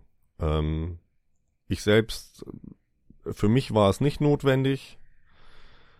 Ähm, aber ich kann mir vorstellen, dass viele Leute, die sagen, das ist mir unangenehm, ähm, ich will meine Familie damit nicht belasten, weil die sowieso schon genug Stress haben oder wie auch immer.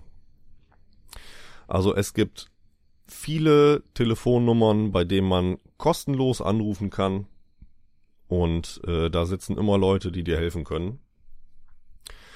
Ich habe hier gerade mal die Nummer aufgemacht von der Deutschen Depressionshilfe, Stiftung Deutsche Depressionshilfe, also unter 0800 111 0111 oder 111 0222 könnt ihr kostenlos rund um die Uhr jemanden erreichen, der euch äh, in dem Moment natürlich nicht alles organisieren kann, damit ihr ratzfatz äh, therapeutisch angebunden werdet, aber damit die aktuelle Krise erstmal überstanden wird. Das ist, glaube ich, in dem Moment das Wichtigste. Und ähm, für die Leute, die vielleicht Angst haben vor Tagesklinik oder einem stationären Aufenthalt oder so, ich habe hier meine Mappe, die ich geführt habe, während ich stationär war. Ähm, man hat halt so einen Laufzettel bekommen, wo die ganzen Therapien draufstehen. Die musste man sich immer abhaken lassen, damit man nachweisen kann, ich habe das äh, wahrgenommen. Ähm, da kann ich jetzt ja einfach mal hier so einen Wochenplan vorlesen. Also der hier ist äh, mein Plan für den für die Woche vom 4.4. bis 10.4. Äh, morgens ist immer die Morgenrunde, da sagen dann halt alle, wie es ihnen geht, wie sie geschlafen haben, äh, wie der Tag war, wie der kommende Tag sein könnte, wovor man Befürchtungen hat oder wie auch immer. Ähm, dann gab's hier Add-on, hieß das bei uns. Das war Sport, also äh, Bewegungstherapie. Das ist leider ausgefallen, weil die Dame auch Corona-positiv war. Das wäre um neun gewesen. Dann hatte ich um 13 Uhr ähm, Kunsttherapie. Da konnte man halt entweder mit Speckstein arbeiten oder man konnte Bilder malen oder was auch immer. Die hatten viele Angebote, die man machen konnte und nebenbei äh, wurde man halt angeleitet bei größeren Projekten zum Beispiel, dass man ähm, wie die Planung verläuft für ein größeres Projekt, was man sich vornehmen sollte, als nächstes zu tun. Das waren immer so Kleinigkeiten, auf die dann eingegangen wurde, was immer mit dem, was man gerade tat, in Verbindung gebracht wurde. Sehr gut. äh, dann hatte ich um äh, 15 Uhr Fango und Massage, weil ich äh, Verspannungen im Rücken hatte. Und äh, nachmittags um 16 Uhr war immer Therapiecheck. Das war dann ein Einzelgespräch. Da ist man hingegangen, da haben die nachgeguckt, ob man alle Therapien des Tages wahrgenommen hat. Äh, falls man nämlich nicht mitarbeitet, kann das durchaus bedeuten, dass man die Klinik wieder verlassen muss, um Platz frei zu machen für jemanden, der es auch notwendig hat, äh, sich aber entsprechend auch mit einbringt. Ja, das war so ein Tag. Also Morgenrunde, und Therapiecheck waren die festen Sachen. Was hatte ich in der Woche noch? Äh, Hirnleistungstraining. Da hat man so Denksportaufgaben gelöst in der Gruppe. Achtsamkeitsübungen waren immer dabei. Äh, da hatte ich dienstags um 15 Uhr den Termin bei der Therapeutin. Äh, in der Woche hatte ich dreimal Gartentherapie. Das fand ich immer sehr gut. Äh, bei gutem Wetter haben wir draußen im Garten gearbeitet, bei schlechtem Wetter im Gewächshaus. Wir haben zum Beispiel eine Mähkante im großen Kartoffelbeet gesetzt. Äh, wir haben einen Osterkranz gebunden. Ja. Dann stand hier bei mir mit drin ADHS-Gruppe. Das war aber ein Versehen, weil äh, ich eine Mitpatientin mit gleichem Nachnamen hatte. Ich habe mich schon gewundert, warum ich in die ADHS-Gruppe soll. Ähm, ja, Kunsttherapie, Entspannungstherapie, äh, Fertigkeitengruppe gab's hier noch, Gartentherapie, Oberarztvisite einmal die Woche. Dann war da Sport, das ist auch wieder ausgefallen. Ja, also das sind so Sachen, das war so ein typischer Wochenablauf. Äh, nebenbei habe ich quasi Therapie-Tagebuch geführt. Einfach alles, was gerade mit mir passiert, habe ich notiert in Tagebuchform, äh, damit ich es mir später auch nochmal angucken kann. Ähm, bis jetzt habe ich es nicht getan, aber in dem Moment hat es auf jeden Fall geholfen. Ich habe in dem wöchentlichen Termin bei der Therapeutin immer eine Aufgabe bekommen, über die ich mir Gedanken machen soll, bis zum Termin in der nächsten Woche. Das habe ich dann auch immer schriftlich festgehalten. Ich hatte auch ein paar Medikamentenumstellungen in der Zeit und einige haben mich echt aus dem Leben gekickt, wo ich nach zwei Pillen gesagt habe, äh, ihr könnt machen, was ihr wollt, die nehme ich nicht mehr. Aber es ist halt ein Versuch wert, vor allem unter stationären Bedingungen. Du bist für nichts verantwortlich, außer für dich selbst. Äh, und du bist immer unter Beobachtung. Das ist der absolut beste Moment, um äh, Medikamente, die Wirkung eines Medikamentes auf dich zu erproben. Natürlich nur unter ärztlicher Anordnung und Überwachung, ist klar. Aber äh, da habe ich Medikamente genommen, die mich auch echt weggeknallt haben, so. Ähm, aber es gibt keinen besseren Moment, ein Medikament zu testen, ob es eine gute Wirkung für einen hat, als unter stationären Bedingungen natürlich. Ja, ich bin denen sehr dankbar für alles, was die getan haben. Das habe ich denen auch gesagt, als ich gegangen bin und alle haben gesagt, pff, wir haben nicht viel gemacht. Wir haben dich dabei unterstützt, es selbst zu tun. Und das ist halt das Wichtige dabei. Also natürlich muss man Hilfe in Anspruch nehmen, aber das ist immer eine Hilfe zur Selbsthilfe. Also die Leute können euch das nicht abnehmen. Die können euch nur dabei helfen, dass ihr das selbst in die Hand nehmt. Und das ist ein sehr wichtiger Punkt. Oder wie siehst du das? Ja, auf jeden Fall. Was ich noch empfehlen kann, es gibt ja noch die 116 117, das ist auch eine Telefonnummer, wo man anrufen kann. Mhm. Das ist ja die, oh, wie heißt das? Ja, die Notfallnummer für ärztlichen Dienst. Genau, da kann man anrufen und die vermitteln einem zum Beispiel ein Erstgespräch bei einem Therapeuten. Also wenn man das ist halt so eine Nummer, die vermitteln einem keinen Therapieplatz, aber man hat dann vielleicht ein, zwei Erstgespräche und das ist vielleicht mal ganz gut. Also manchmal hat man ja auch vielleicht so Phasen, auch jemand, der vielleicht keine Depressionen hat, aber eine schlechte Phase hat, zu überlegen, hm, sollte ich mal eine Therapie machen oder nicht, dann kann man sich das da dann vielleicht an so einem Erstgespräch mal angucken und vielleicht sagt man dann ja auch, nee, brauche ich gar nicht, aber äh, das sind halt alles Dinge, die kostenlos sind, die man halt in Anspruch nehmen kann und kann ich halt nur sehr empfehlen. Was mir gerade noch einfällt, was ich unbedingt sagen wollte, ähm, ich hatte einen Running Gag während der stationären Zeit. Also es war ja eine Depressionsstation.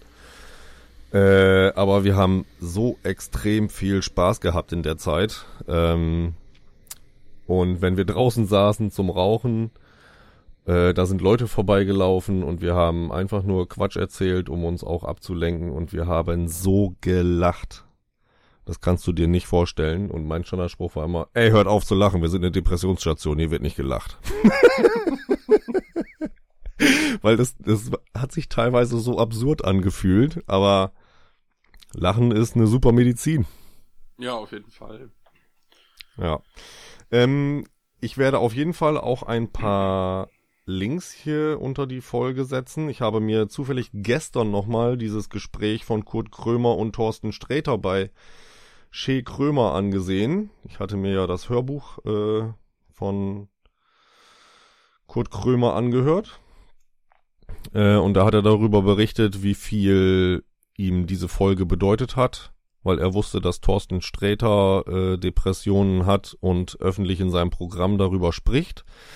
Und das war der Moment, wo er sich offiziell dazu bekannt hat, dass er selbst auch Depressionen hat. Ähm, und das hat alles in Gang gebracht, dass er nachher später dieses Buch veröffentlicht hat, was ich mir als Hörbuch ange, angetan, hätte ich fast gesagt. Das war sehr gut, das Buch. Ähm, er beschreibt da auch seine Zeit in der Klinik. Ähm, er macht das auch ziemlich gut. Ähm, da waren viele Sachen, die konnte ich direkt so unterschreiben, äh, aus meiner Erfahrung heraus. Also wer Angst hat vor einem Aufenthalt in der Klinik, kann sich das auch gerne mal anhören. Ähm, zudem war aber auch noch, ich habe bei Instagram eine Seite gefunden, Positive Welt heißt sie, genau. Ähm, mittlerweile habe ich wieder entfolgt, weil man wird so zugeballert mit Sachen, dass es überhand nimmt, aber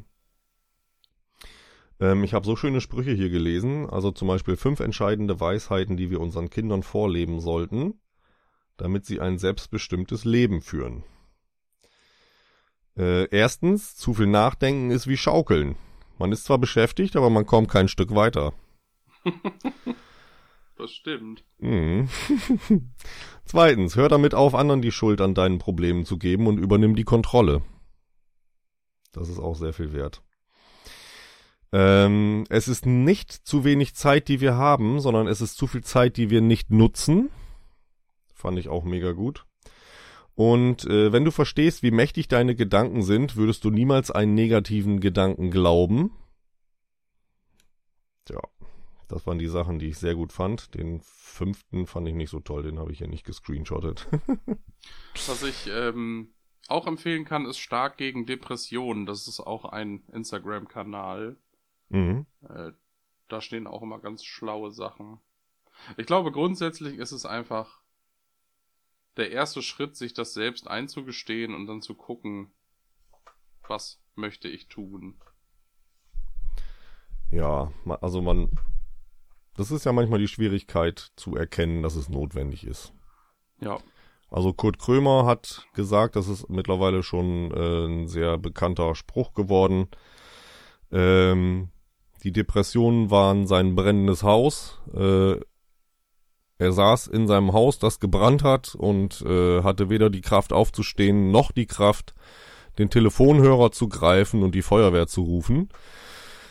Ich finde das ein ganz gutes Bild. Also wenn er sich nicht hätte helfen lassen, dann wäre er in seinem eigenen Haus verbrannt quasi. Also die Depressionen hätten ihn fertig gemacht. Ja. Ja. Gut, ich glaube, ich wäre damit durch. ich auch. Ja. Schön schön darüber gesprochen zu haben. Äh, und wenn es nur so ist, dass einer dadurch vielleicht sagt, oh, könnte auf mich zutreffen, ich mache mich mal schlau, dann ist schon genug passiert. Auf jeden Fall. Und natürlich, dass ihr etwas nachvollziehen könnt, warum wir jetzt ein halbes Jahr keine Folgen gemacht haben. Ja. Manchmal hat man einfach keine Kraft. So, um diese Folge abzuschließen, ähm, Hendrik hat mich letztens angeschrieben und meinte, ey, du hast ja früher mal Amanda Mars gehört, ähm, was sagst denn du zum neuen Album? Und ähm, kurze Introduction, als ich angefangen habe, Metal zu hören, ähm, hatte ich auch gerade so eine krasse Phase, wo ich so Wikinger mega cool fand und dann stolpert man ja zwangsläufig über Amon Amarth. Ähm, das war bei mir so 2003 2004. Äh, das heißt, da waren die ersten vier Alben schon veröffentlicht. Also One Cent from the Golden Hall, Avenger Crusher und Versus the World. Finde ich bis heute alle sehr gefällig. Ähm, also ich bin selten jemand, der sagt, boah, was war ich damals für ein Idiot, dass ich so eine Kacke gehört habe, sondern ich finde alles, ich finde alles hat in seinem Leben oder in einem Leben die Berechtigung, da sein zu dürfen. Auf jeden Fall. Und ähm, gerade was Musik angeht. Habe ich damals gerne gehört, habe ich 2004 dann auf dem Wacken live gesehen und fand das mega geil. Hab danach noch ein bisschen weiter gehört, also Fate of Norns, With Odin on Our Side und Twilight of the Thunder God waren so die letzten Sachen, die ich gehört habe. Und dann habe ich irgendwie ja, angefangen andere Musik zu hören, äh, ich sag mal krasseren Death Metal, also nicht so melodische Sachen, äh, Grindcore und so weiter und irgendwie bis heute immer mal wieder die alten Sachen gehört, aber in die neuen nicht reingehört. Ähm, als Hendrik mir dann geschrieben hat, hier hör noch mal das neue Album, habe ich mir das natürlich angehört. Fand ich ganz cool. Da ist ja auch dieser Song mit Saxon drauf, den du mir empfohlen hast. Der, Der ist, ist richtig gut. Vikings and Saxons, also die Wikinger von Amon Amarth und die Sachsen von Saxon haben gemeinsam einen Song gemacht. Mhm. Und ähm, ich habe dann auch noch mal in die Alben dazwischen reingehört und muss sagen, es klingt natürlich alles sehr ähnlich, aber ich finde es trotzdem cool, dass die ihrem Stil so treu geblieben sind. Mhm. Und natürlich kann man sagen, boah, das ist natürlich sehr gefällig und mainstreamig, aber auf der anderen Seite ist es trotzdem qualitativ ziemlich gut. Also ich finde, das ist qualitativ guter, melodischer Death Metal mit Wikinger Thematik. Mhm, ja, Und äh, da finde ich, kann man denen eigentlich wenig vorwerfen. Ja, mein, mein Gedanke war, ich, ich weiß gar nicht, warum mir diese Scheibe bei Spotify angezeigt wurde. Wahrscheinlich, weil ich ab und zu mal die Avenger und die Crusher gehört habe. Ähm, kennengelernt habe ich die Truppe mit der Avenger, die ist 99 rausgekommen und die Crusher war 2001. Äh, und ich habe sie dann, das muss wahrscheinlich 2001 gewesen sein, äh, bei uns zu Hause im Circus Musicus gesehen. Also sie waren noch nicht wirklich bekannt. Es ist ja auch ein kleiner Schuppen. Das war ein ziemlich geiles Konzert. Ähm, nach der Crusher, ja, die Versus the World habe ich noch gehört und dann war ich aber auch eigentlich schon raus, weil ich mich auch entsprechend anders weiterentwickelt habe. Habe die Band dann lange überhaupt nicht verfolgt. Äh, bei der, warum auch? Ach so, ich dachte, du präsentierst mir gerade deine Achsel, aber du hast nur Achso, die nee, ich Kamera. habe die, ich hab die Heizung ausgedreht. Ach so. äh, 2016 kam die Joms Viking, wie auch immer man es ausspricht. Ähm, da habe ich reingehört und habe gedacht, pff, ja, okay, nicht meins. Dann 2019 kam die Berserker und die wurde hochgelobt von der Presse, zumindest das, was ich gelesen habe. Habe ich dann noch mal reingehört. Ich auch gedacht, naja, okay, auch nicht meins. Gut, äh, ist halt nicht mehr meine Band. Und dann wurde mir, so wie ich es ja immer sage, The Great Heathen Army. Er- Erzähl mir kurz, warum es Heathen heißt und warum es dann nicht Heaven heißt, wenn man den Himmel meint. da bin ich jetzt sehr unvorbereitet. Äh, ich weiß nicht, ich habe ja Englisch studiert und Ja. ähm, da haben wir ja auch Linguistik gehabt und es gibt einfach so, warum auch immer, bestimmte Dinge, die so ausgesprochen werden und dann wieder anders. Ich glaube, das hat teilweise auch mit den Wortstämmen zu tun. Also du Ah, hast ja okay, im Grunde ja. auch das bei Verben, also das zum Beispiel lesen ist ja read und die Ja. Vergangenheitsform ist ja read, obwohl das das gleiche Wort, also es wird ja genau gleich geschrieben, es wird aber anders ausgesprochen und äh, deswegen ist es da halt auch heathen und nicht heaven wegen wie heaven. Okay, alles klar. Ähm, warum das so ist, weiß ich auch nicht, müsste ich mal recherchieren. Da gibt's ja auch dieses witzige mit, also das Wort finally, Mhm. Äh, das heißt ja schlussendlich sozusagen. Und dann gibt's ja noch Finale, das ist ja im Grunde das Finale. Ja. Und es wird aber so gesprochen, wie das andere geschrieben wird. Also, das hatte ich mal im Internet irgendwie so gelesen, das fand ich ganz witzig.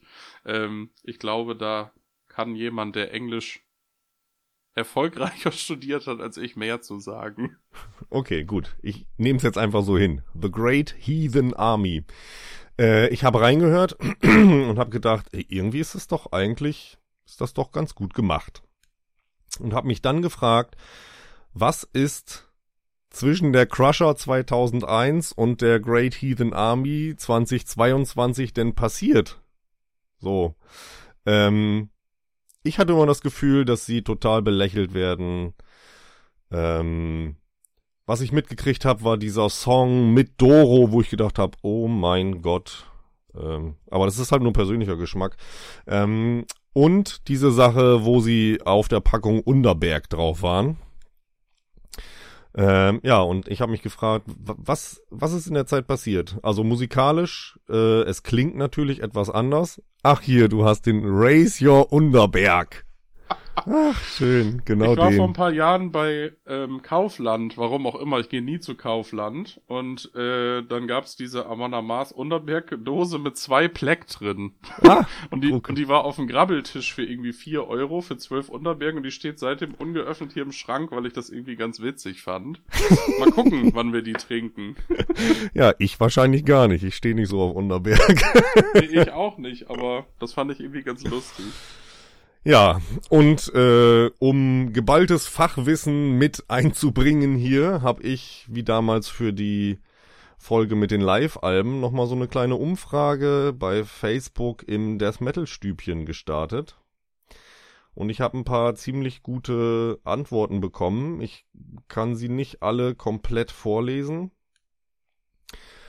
Aber Phil äh, von Office und Funeral Fuck, ähm, mit dem mag ich ja sehr gerne diskutieren. Er hat immer tolle Vergleiche, kann das äh, gut belegen, finde ich zumindest. Ähm,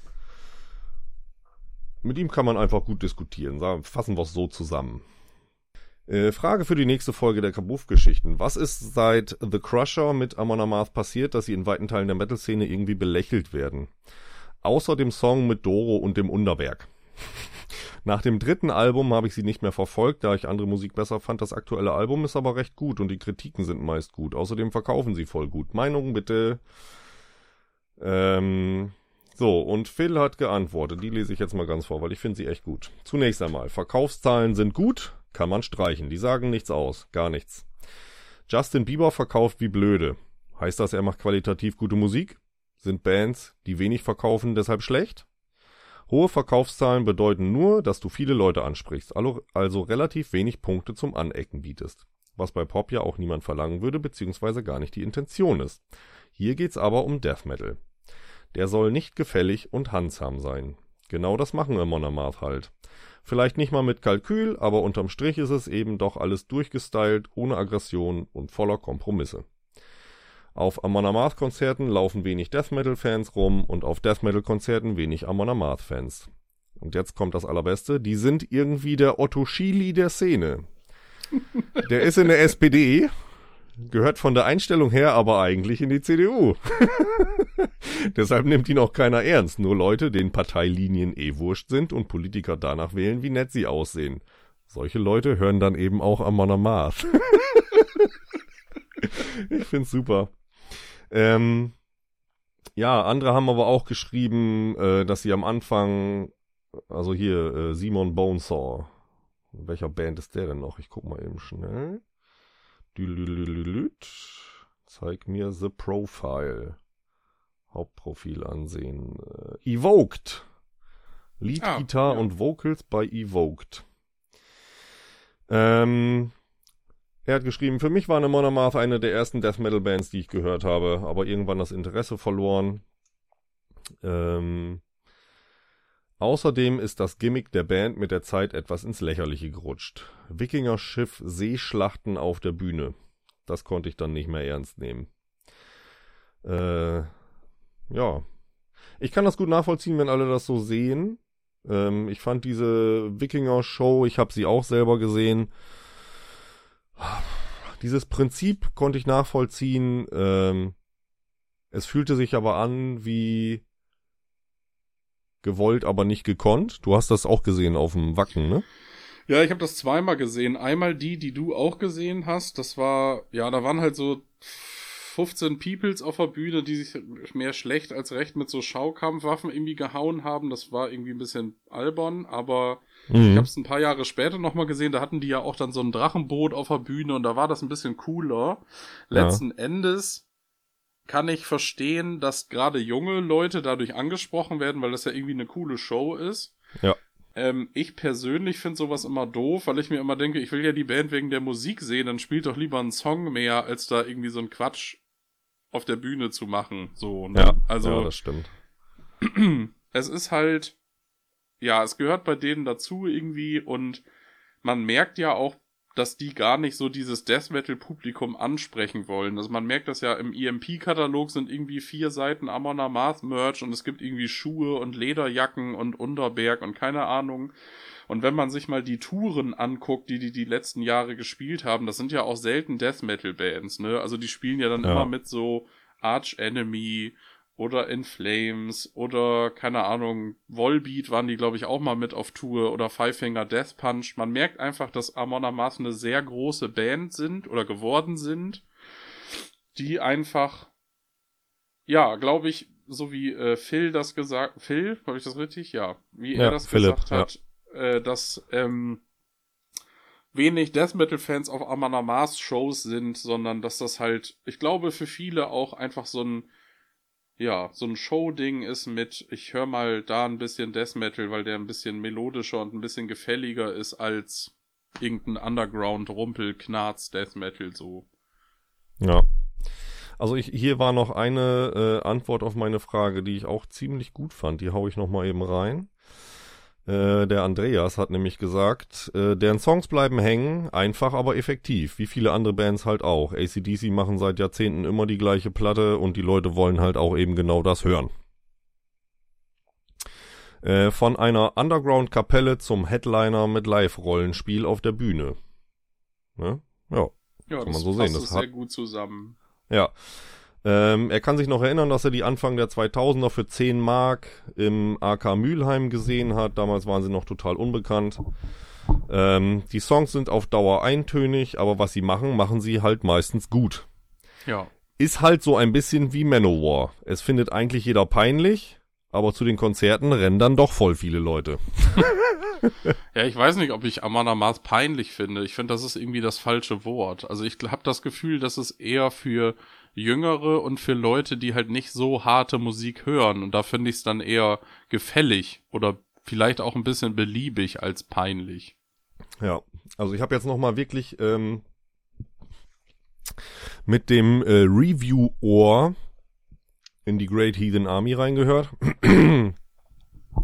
Der Sound ist natürlich ganz anders als bei Avenger und Crusher. Ähm, ist ja aber auch völlig normal, weil über 20 Jahre dazwischen liegen.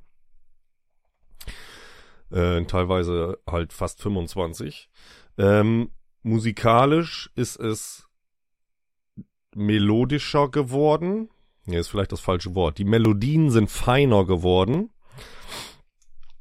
Ähm, und es gab ein Riff auf dem aktuellen Album. Als der Song anfing, habe ich gedacht, okay, so wie es gespielt ist und so wie es klingt, könnte das fast ein, äh, ein Riff von SLA Dying sein. Ähm, also es hat sich schon was getan aber jetzt auch nicht so besonders viel. Und ähm, ja, man muss es natürlich nicht mögen, aber sich dann über solche Bands äh, lustig zu machen, das ist das, was wir vorhin beim, beim Partisan auch schon gesagt haben. Ähm, die müssen halt gucken, wenn sie es äh, professionell betreiben wollen und davon leben müssen. Also wenn sie so ein Stadium erreichen wollen, dass man nicht mehr nebenbei einen Job haben kann, muss man natürlich auch zusehen, dass dadurch so viel Geld reinkommt, dass man auch ordentlich leben kann. Ja.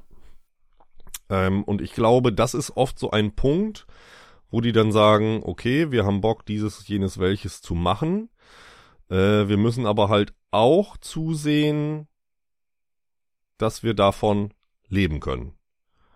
Ansonsten müssen wir halt einen Job nehmen und dann müssen wir das Ganze auf einer anderen Ebene betreiben. Das ist dann halt äh, der Punkt, wo man sich entscheiden muss. Es gibt natürlich auch Bands, die dann sagen, pff, wir machen genau das, was wir wollen und damit dann erfolgreich sind. Das ist natürlich das Optimum in der ganzen Geschichte. Ähm, aber man muss halt überlegen, ent, entweder müssen die davon leben und vielleicht Kompromisse eingehen, um die täglichen äh, Rechnungen bezahlen zu können. Oder man sagt, ich gehe arbeiten und ziehe einfach nur knallhart mein Ding durch musikalisch. Dann kann man genau das machen, was man will. Hat aber dann vielleicht nicht die Möglichkeit, ähm, so aufzunehmen, wie man möchte, weil dann das Geld dafür nicht zur Verfügung steht. Oder so zu touren, wie man möchte, weil man nicht entsprechend Urlaub bei der Arbeit kriegen kann. Was auch immer. Ähm, Ja. ja. Ich werde mir die Great Heathen Army noch ein paar Mal anhören, auf jeden Fall. Um dann nochmal mit dem Reviewer-Ohr genau hinzuhören. Also den äh, mit Saxon zusammen, den Song, den fand ich wirklich ziemlich cool, Ja, auf muss jeden man Fall. sagen. Gut, dann sind wir mittlerweile auch schon am Ende angekommen. Ich hoffe, es hat euch gefallen. Ja, dann wünschen wir euch ein schönes Jahr 2023 und äh, wir werden dieses Jahr auf jeden Fall wieder öfter von uns hören lassen. Ja, und ich freue mich drauf. Ciao.